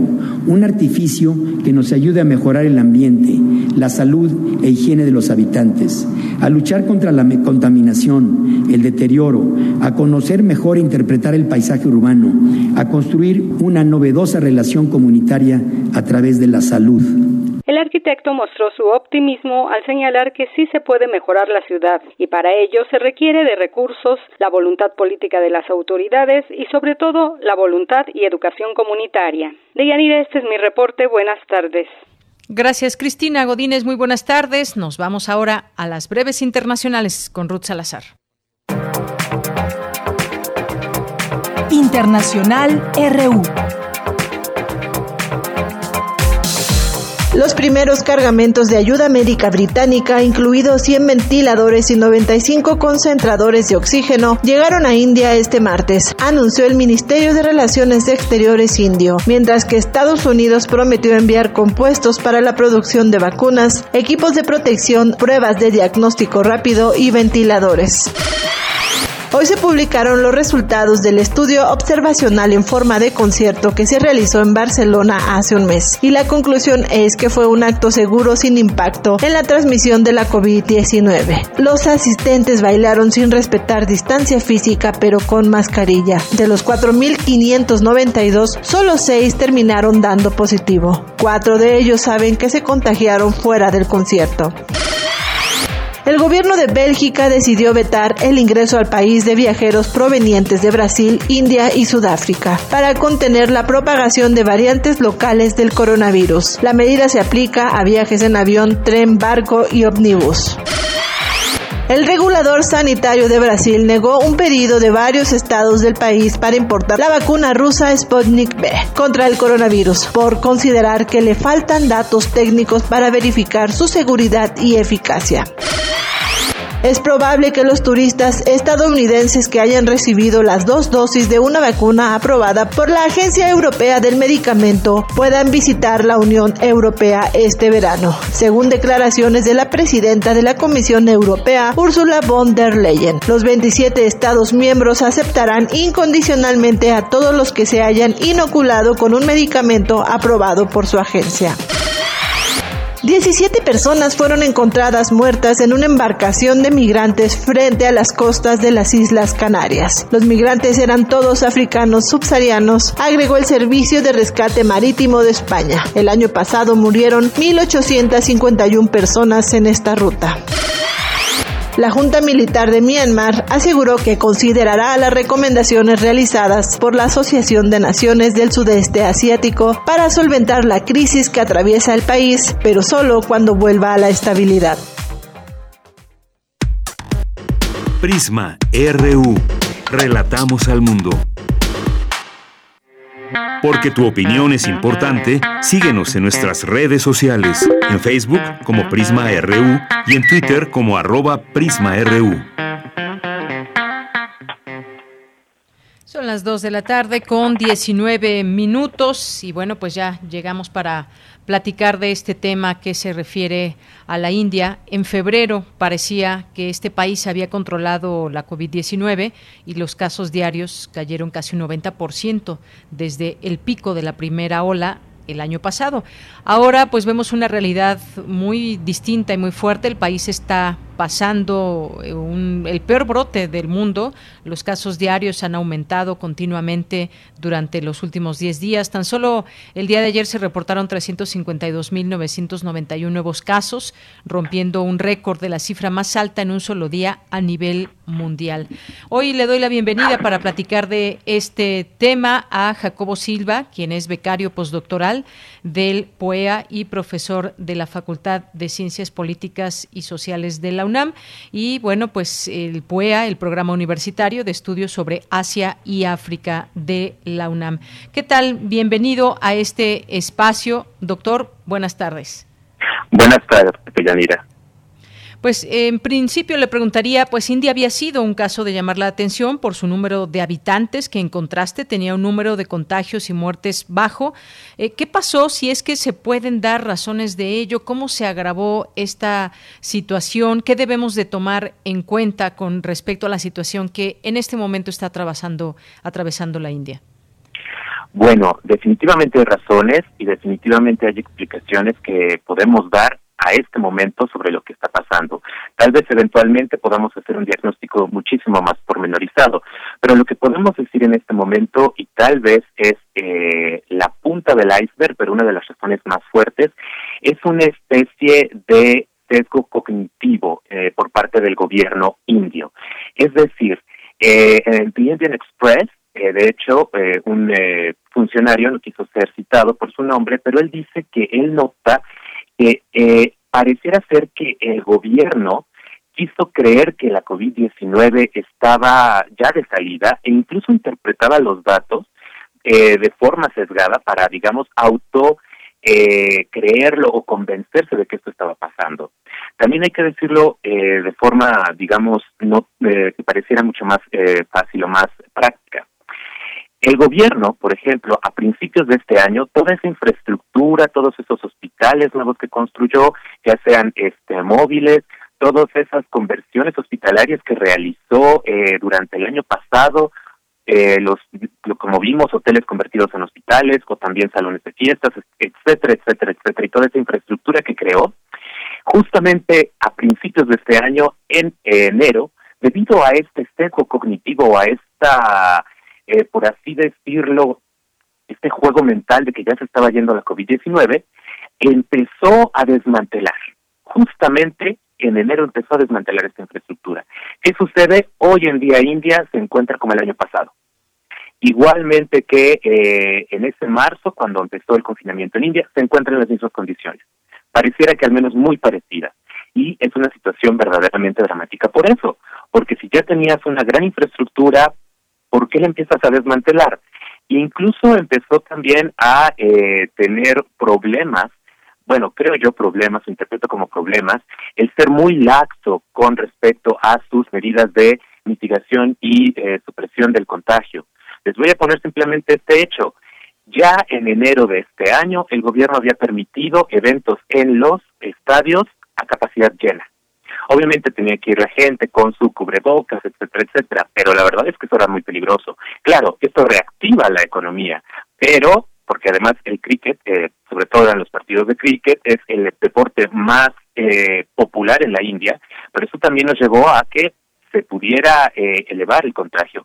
Igualmente eventos religiosos como la puya de Durga o, por ejemplo, el Kumbh Mela, que son, y es que hay que entender que la vida religiosa y ritual en India es una vida muy y de las casas, pero también de grandes congregaciones en espacios abiertos.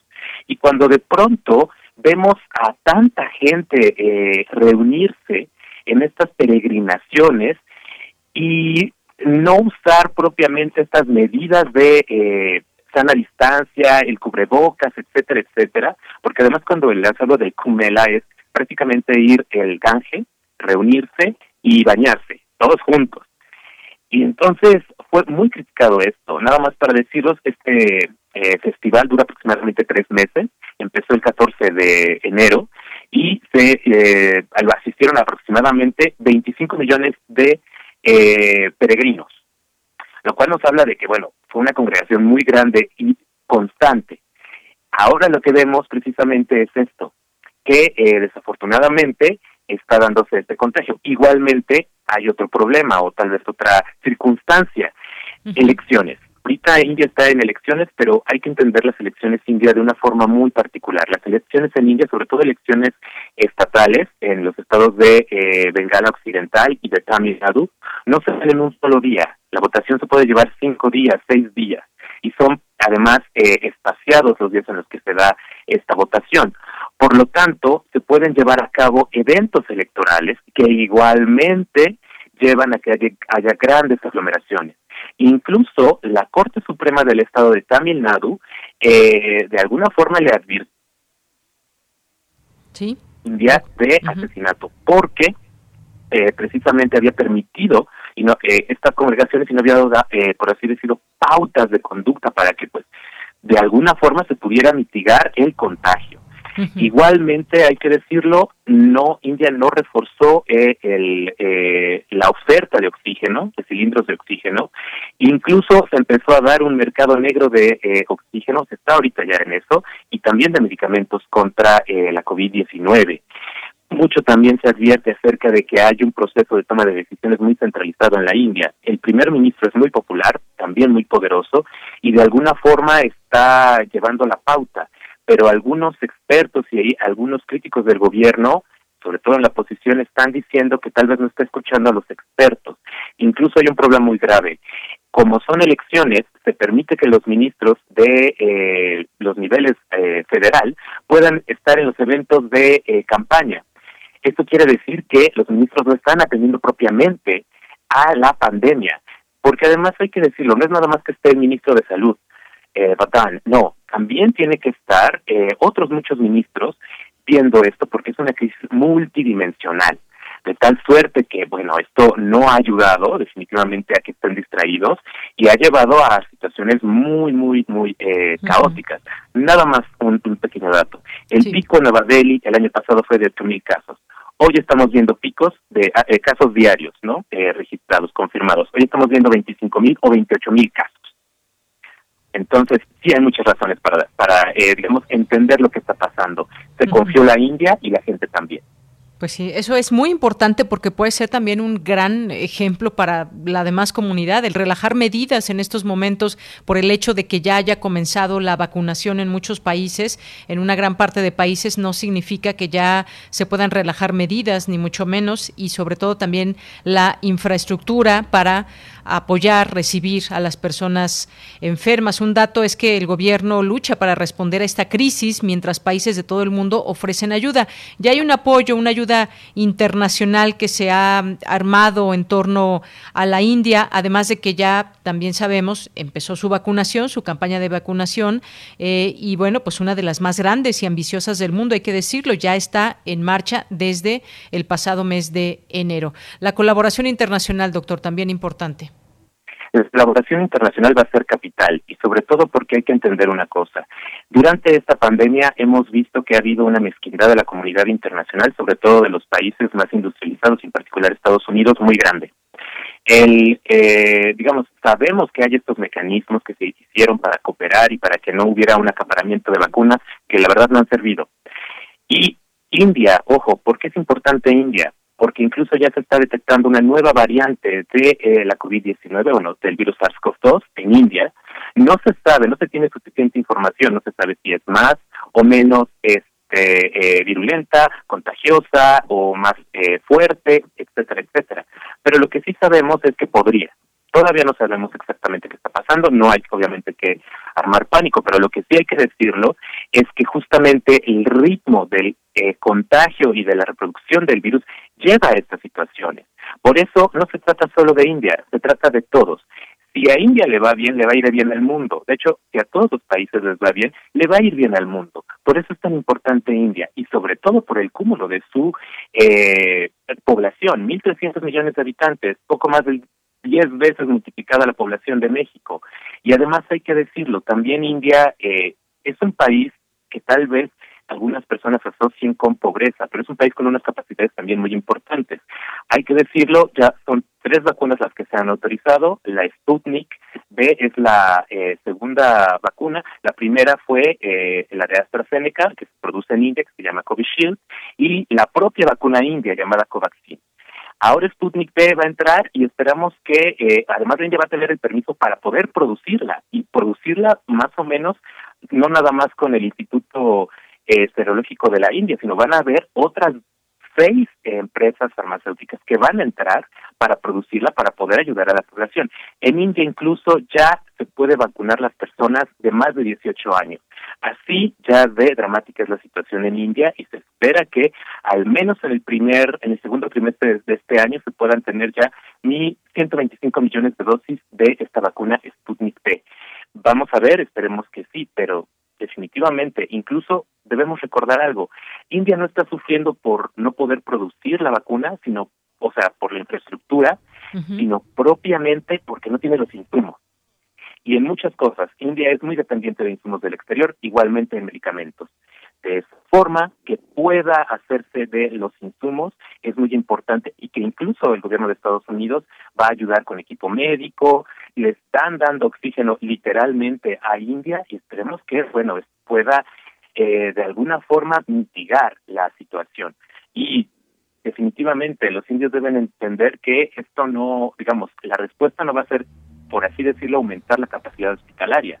Lo que va a ayudar es que la gente prevenga y utilice o siga las eh, pautas de conducta que nos han dado para poder prevenir el virus, lavarse las manos, distanciamiento social, el uso de cubrebocas en espacios cerrados, etcétera.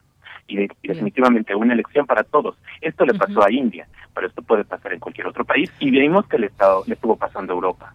Así es. Bueno, pues son claros ejemplos de lo que no se debe hacer, este relajamiento de medidas, esta apertura con eh, la idea de reactivar la economía, pues debe ser de manera paulatina y con mucho cuidado, como lo vemos. Este es un caso, Europa, eh, mencionas, doctor, es otra. Eh, veamos también esos ejemplos que pues pueden llevar a cualquier país a una situación tan difícil como la que está atravesando en este momento la India. Claro, también otros países tienen situaciones muy difíciles, pero aquí lo que llamó la atención pues es el número de contagios, el número de, personas que están siendo cremadas al aire libre y bueno, pues el agotamiento de el servicio de oxígeno y de ocupación hospitalaria que se ha desbordado. Pues doctor, seguimos en esta en este seguimiento, en esta observación a este país que ha llamado la atención, lo que en algún momento pues había llamado la atención para bien, pero ahora pues están estos números desbordados. Ya lo seguiremos comentando en su momento. Por lo pronto, muchas gracias por estar con nosotros. Muchísimas gracias a ti. Muy buenas tardes, hasta luego. Buenas tardes, hasta luego. Bien, pues fue el doctor Jacobo Silva, becario postdoctoral, profesor de la Facultad de Ciencias Políticas y Sociales de la UNAM. Continuamos. Prisma RU. Relatamos al mundo.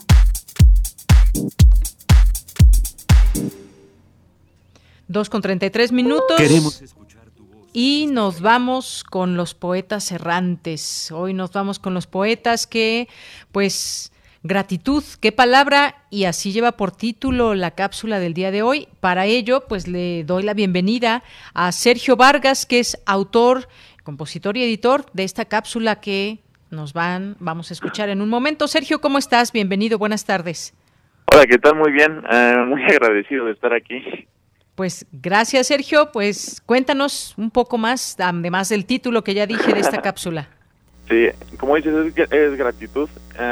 es una cápsula sonora donde, sí, en general se habla sobre el agradecimiento. Ah, yo como tuve la oportunidad de ser guionista y editor y, y, jugar con la música, entonces exploro y juego con algunos sonidos y música que tuve la oportunidad de, bueno, de, grabar a lo largo del año. Entonces... A lo largo del año. Sí, es como una exploración de todo eso. Muy bien, una exploración. ¿Te parece bien que escuchemos y regresamos contigo a que pues nos invites a las redes sociales y algún mensaje que nos quieras dar? Por supuesto, sí. Muy bien, pues adelante, escuchemos esto. Gratitud.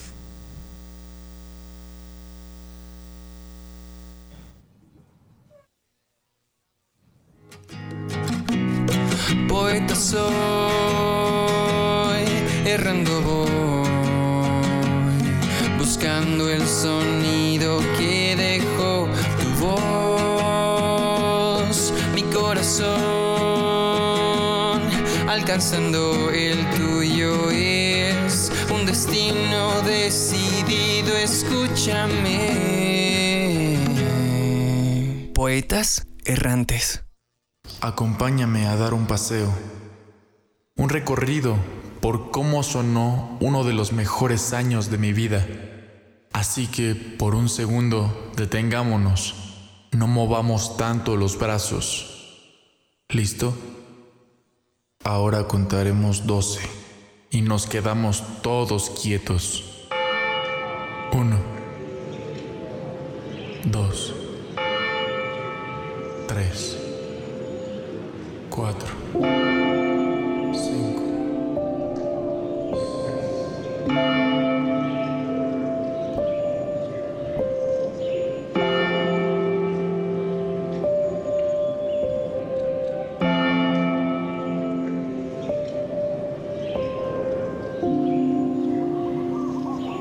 Estamos en un pequeño parque frente a una iglesia.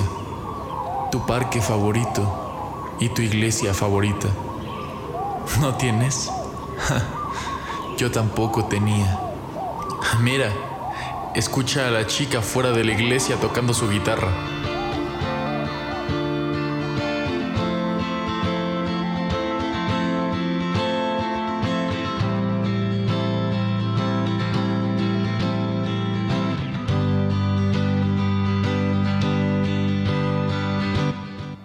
Y cuando te das cuenta, el rasgueo de su guitarra empieza a jugar con las campanas.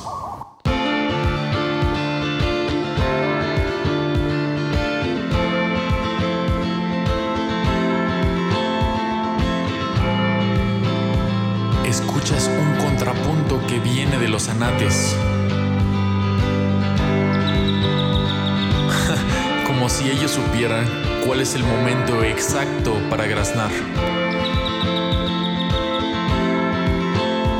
Espera.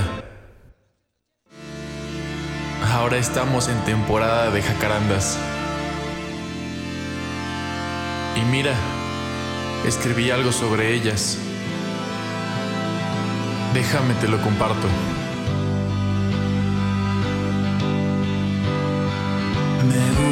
Gusta ver la alfombra de jacarandas a mis pies, hoy con un tono distinto al de ayer, con colores inigualables.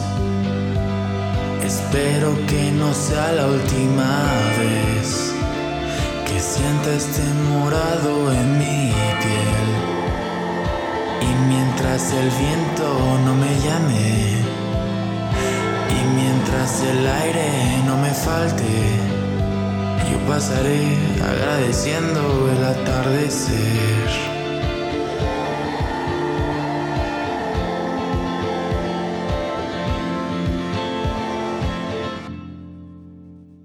Sumergirse, poner pausa, fue una de las cosas más importantes en el año. Tal vez fue por eso que este fue uno de los mejores años de mi vida. Agradezco y atesoro estos sonidos que me recuerdan lo bonito que puede ser estar vivo. ¿Y tú? ¿Qué agradeces?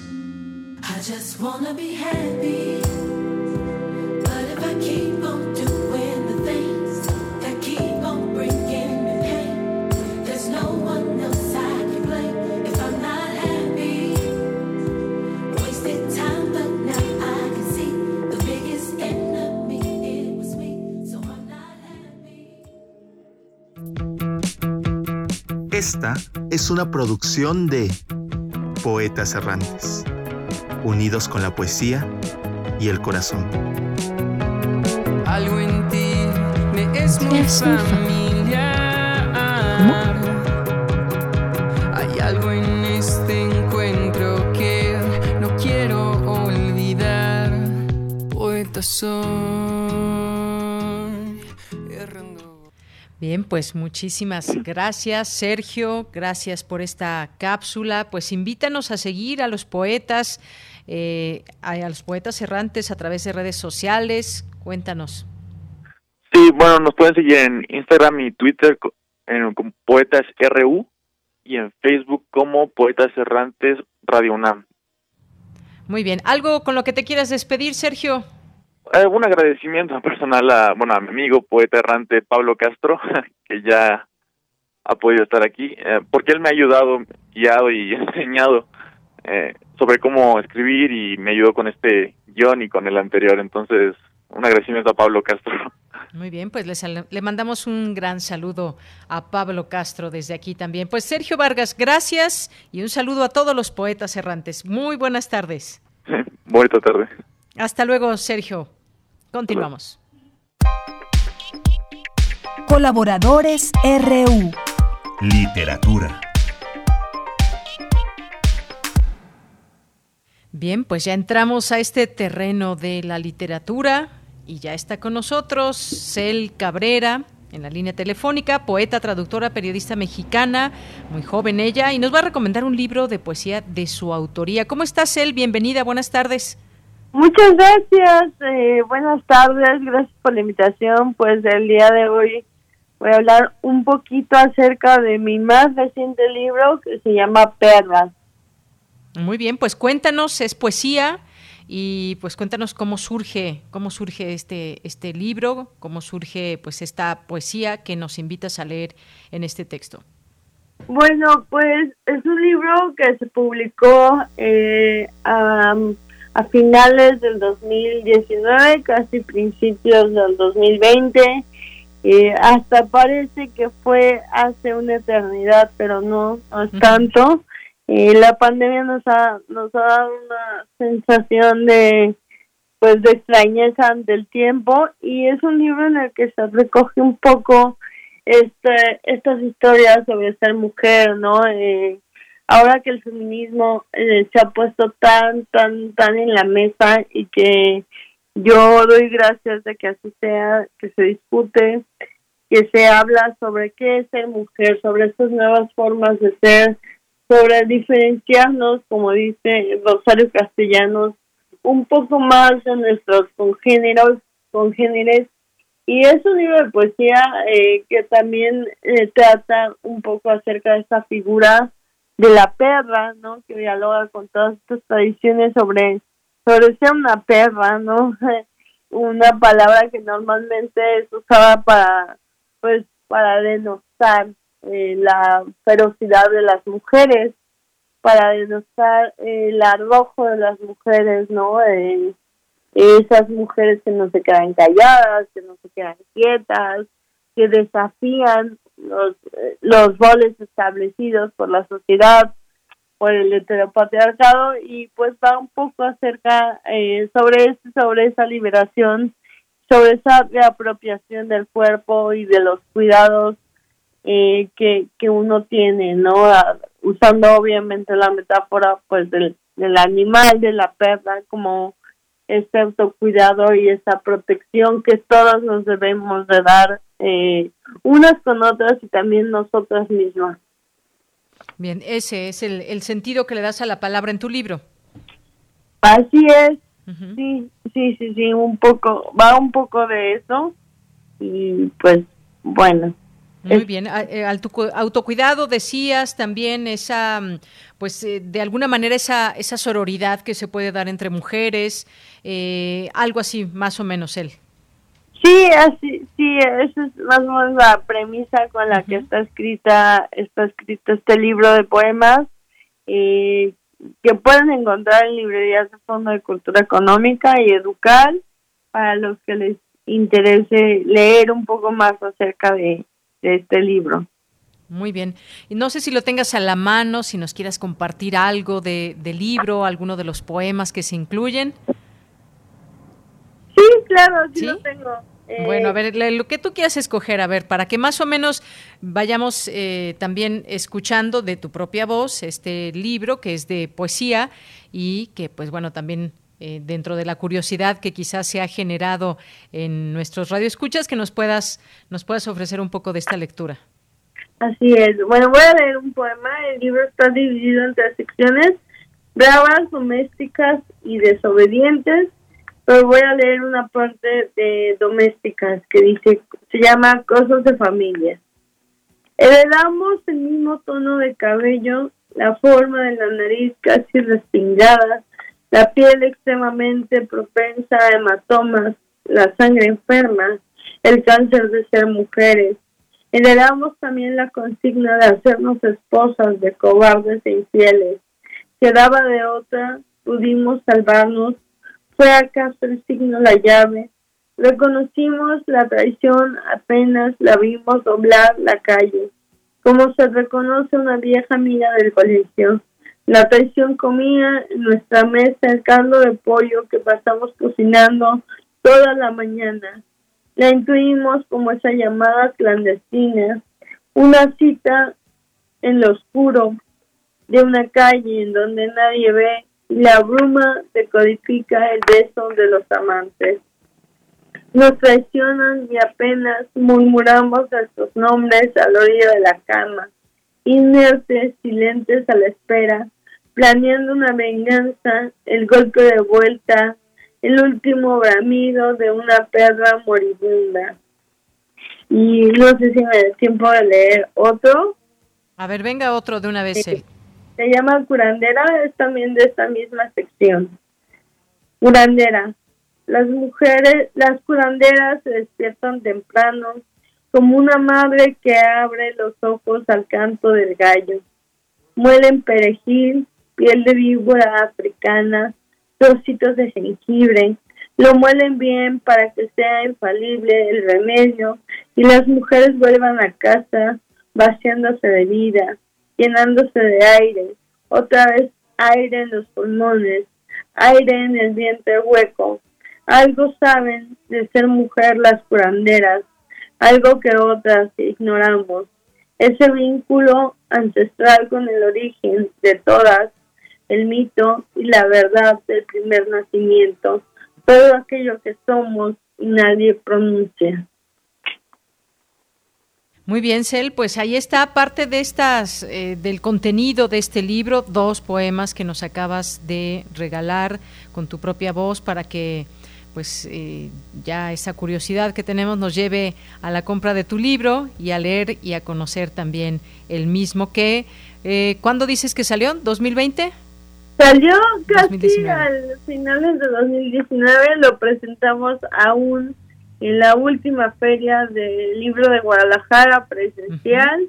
Eh, y bueno, eh, todo todo iba muy bien con los planes, incluso había planes de, de irlo a presentar a Buenos Aires, pero bueno, nos cayó la pandemia y venos aquí esperando que esto termine para volver a hablar de literatura afuera, para volver a encontrarnos.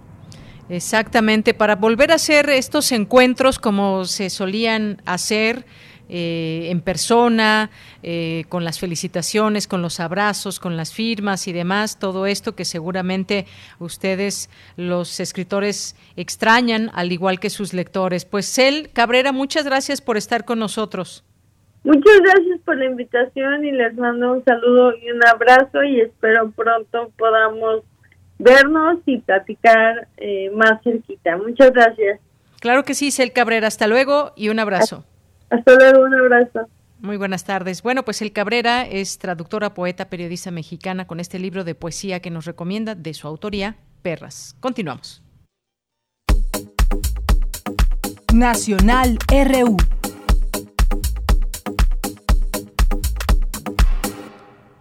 Bien, continuamos. Algunos de los temas nacionales, entre algunos que ya comentábamos hace un momento, pues está este del INAI que presentará en la Corte acción de inconstitucionalidad contra el padrón de usuarios de celulares.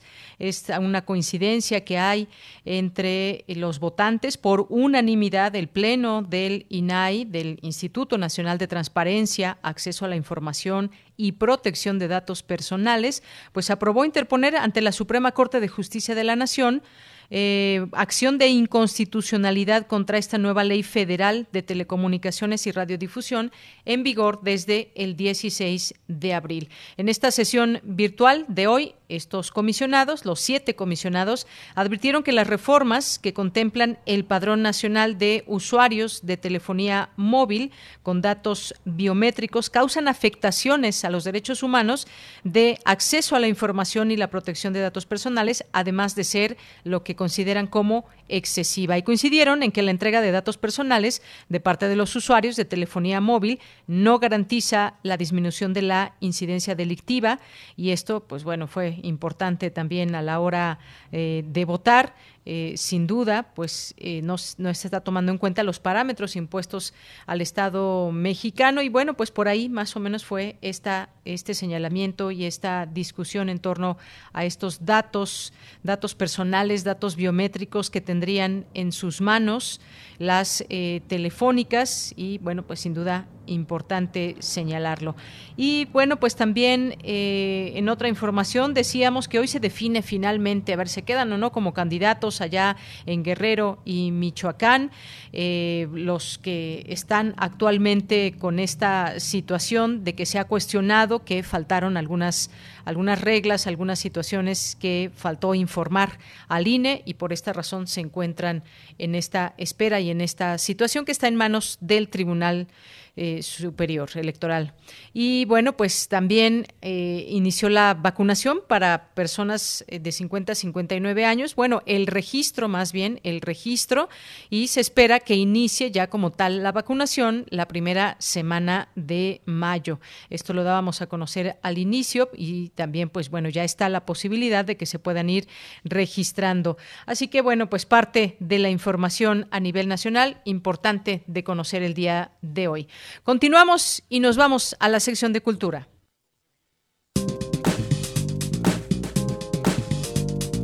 Cultura RU.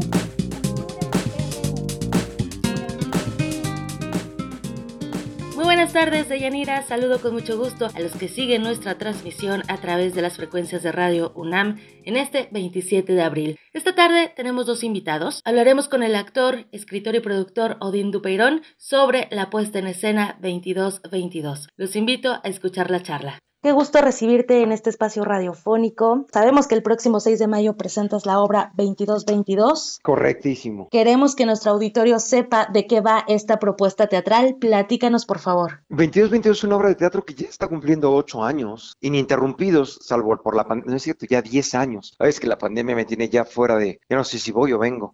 10 años va a cumplir 2222. 10 años ininterrumpidos que la gente la verdad es que la, la va a ver y la va a ver y la va a ver y la repite y la vuelve a ver o la ve gente nueva. Es una obra de humor negro que trata de una mujer que en una crisis fuerte en su vida decide suicidarse. Y a la hora de suicidarse se encuentra con un personaje que hago yo que le empieza a confrontar con la decisión de quitarse la vida, con las decisiones que ha tomado en la vida, con la queja que ella tiene sobre su vida. Y a través de la comedia y el humor negro voy haciendo que el público se identifique con el personaje y además empieza a cuestionar sus propios razonamientos sobre la vida. Y bueno, ya termina en, este, en este careo que cada uno de los espectadores tiene con su propia vida y sus decisiones y la muerte. Muy bien, esta obra se ha presentado ya en varios recintos, eh, es una década de recorrer eh, escenarios con esta propuesta teatral. Hace unos meses presentaste una lectura dramatizada desde el confinamiento, justo ahora que hablas eh, que no sabes si vas o vienes con la pandemia, yo creo que a muchos nos, nos pasa. Me gustaría saber qué se siente, qué siente Odín el escritor, el actor, director, de regresar al teatro, de presentar esta obra y de, de estar con la gente cerca. La verdad estoy muy contento, estoy muy contento porque evidentemente es algo que me gusta hacer y el contacto con la gente es increíble, pero aparte después del confinamiento la gente ha regresado como con pues con más ganas de vivir, con más ganas de conectar, con más ganas de participar, con más ganas de estar ahí. Entonces las funciones han vuelto una fiesta, la gente se ríe y aplaude y llora y se conmueve de una manera más apasionada. Y si de por sí mis obras despiertan en la gente emociones profundas, ahora es estoy firmando libros al final de las obras y la gente se acerca y llora y tiene toda una catarsis y está bien padre. Estoy muy emocionado por eso. Justo ahorita eh, mencionabas, hay gente que regresa a ver esta obra, hay gente nueva, obviamente también está esta recomendación de boca a boca, siempre nos das pie a la catarsis, la verdad es que quien conoce tu trabajo lo sabe, lo disfruta, lo vive y se queda con esa reflexión para el día a día. Eh, yo conocí tu trabajo hace algunos más o menos unos 13 años por ahí con Al Vivir y, y, créeme que desde ahí disfruto no ser una piedra y poder mm. sentir, poder expresarme y bueno, ahora con los años agradecer el presente y disfrutarlo. Hablando de esto, eh, en esta confrontación de 22-22 con la vida y con la muerte, ¿qué nos puedes compartir para el auditorio que te escucha para que vayan a ver la obra? Pues mira, la verdad es que lo que dices está padrísimo y la gente es increíble como desde A Vivir, 22-22, Lucas, sabe que en mis obras va a tocar el consentimiento, va a moverse algo, que es lo que trato de hacer siempre con mi trabajo, mover emociones para reírnos, para llorar, para divertirnos, para conmovernos, para para toda una serie de cosas. No es nada más una obra de reflexión, no es una obra de los 10 pasos para ser feliz o la receta de la felicidad. Es una obra que cuenta una historia. En 2222 pasan cosas, hay una historia que se cuenta. Uno se identifica con el personaje, uno llora a través del personaje o se ríe con las, las ironías del personaje que hago yo. Entonces, es una obra que te motiva, que te mueve, que te, que te inspira, que te confronta, que la gente en este momento específico, después de la pandemia, con lo que hemos estado viviendo o durante la pandemia, la aprecia más, la es una herramienta. No sabes cómo la gente me dice, veo la obra y me regresan las ganas de salirme a pelear con las circunstancias de la vida. Claro, de hecho ya, ya quiero verte en escenario, Odín.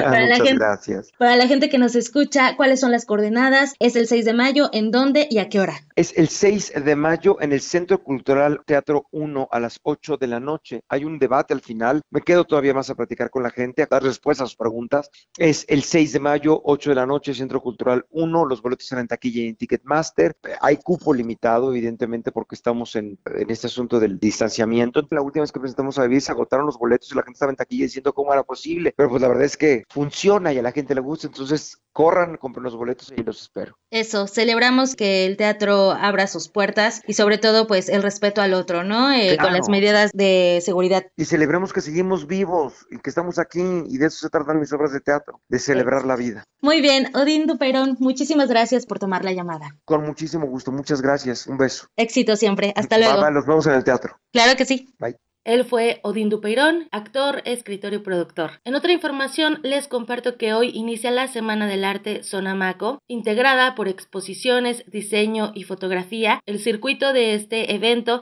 va de las colonias Juárez, Roma, Condesa, Polanco y San Miguel Chapultepec, con la presentación de grandes proyectos artísticos. Esta propuesta, que tuvo su primera edición en 2004, se ha convertido en una cita para coleccionistas, críticos, interesados y curiosos de todas las disciplinas plásticas, audiovisuales y performáticas. Y en esta edición, eh, la feria tal como la conocemos no tendrá lugar, pero no estará del todo ausente, ya que con el proyecto Zona Maco Patio intervendrá el espacio público y se unirá al flujo de los 70 sitios que conforman el circuito de exposiciones que por primera vez no solo se podrá disfrutar en la Ciudad de México, sino también en otras ciudades del país.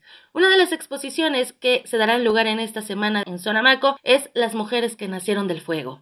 El antiguo tarot de Marsella para despatriarcalizar la fortuna del artista visual Eugenia Martínez, quien a través de este trabajo cuestiona las representaciones del tarot de Marsella con temas como el amor romántico, equidad de género, trabajo doméstico gratuito, la brecha salarial, aborto y anticoncepción, así como sexualidad. Escuchemos más detalles en voz de Eugenia Martínez. Basándome en un tarot de 1760 de Marsella, hice una edición gráfica impresa por los dos lados que tiene estas intervenciones con texto y rehice otra vez pues toda la baraja para hablar de ciertos temas que son importantes para el feminismo y en cuestiones de género y la mujer. El tarot se divide en arcanos mayores y en arcanos menores. Los arcanos mayores empecé con esta teoría que desarrolló Jung acerca de los arquetipos que una de sus discípulas tiene un libro y entonces empecé a estudiar pues todos los arquetipos en el subconsciente en cuanto al tarot. Y entonces las intervenciones que van en los arcanos mayores van en cuanto a arquetipos. Y entonces, por ejemplo, quise hablar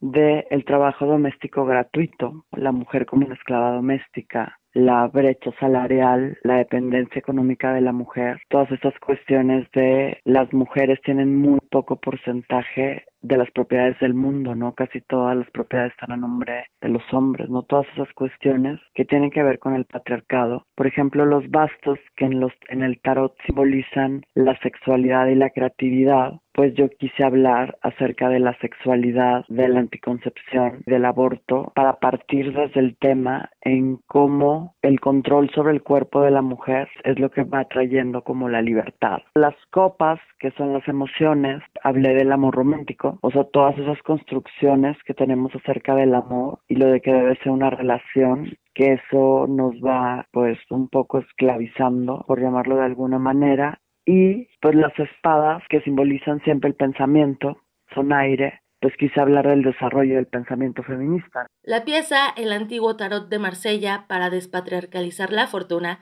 se presentará en la Galería de Arte Mexicano, ubicada en la calle Gobernador Rafael Rebollar, número 43, en la colonia San Miguel Chapultepec, a partir de hoy, 27 de abril, y el cupo es limitado, hay que sacar cita para ingresar a la galería. Hasta aquí la información de hoy. Agradezco infinitamente su compañía. Recuerden seguir nuestras redes sociales. En Twitter estamos como arroba prisma.ru y a mí me encuentran en arroba tamaraquiros-m. Hasta mañana. Hasta mañana y pues nos vamos, nos despedimos. Muchas gracias a todos ustedes que nos escuchan y gracias a todo el equipo. A nombre de todos ellos soy de Yanira Morán. Buenas tardes y muy buen provecho. Hasta mañana.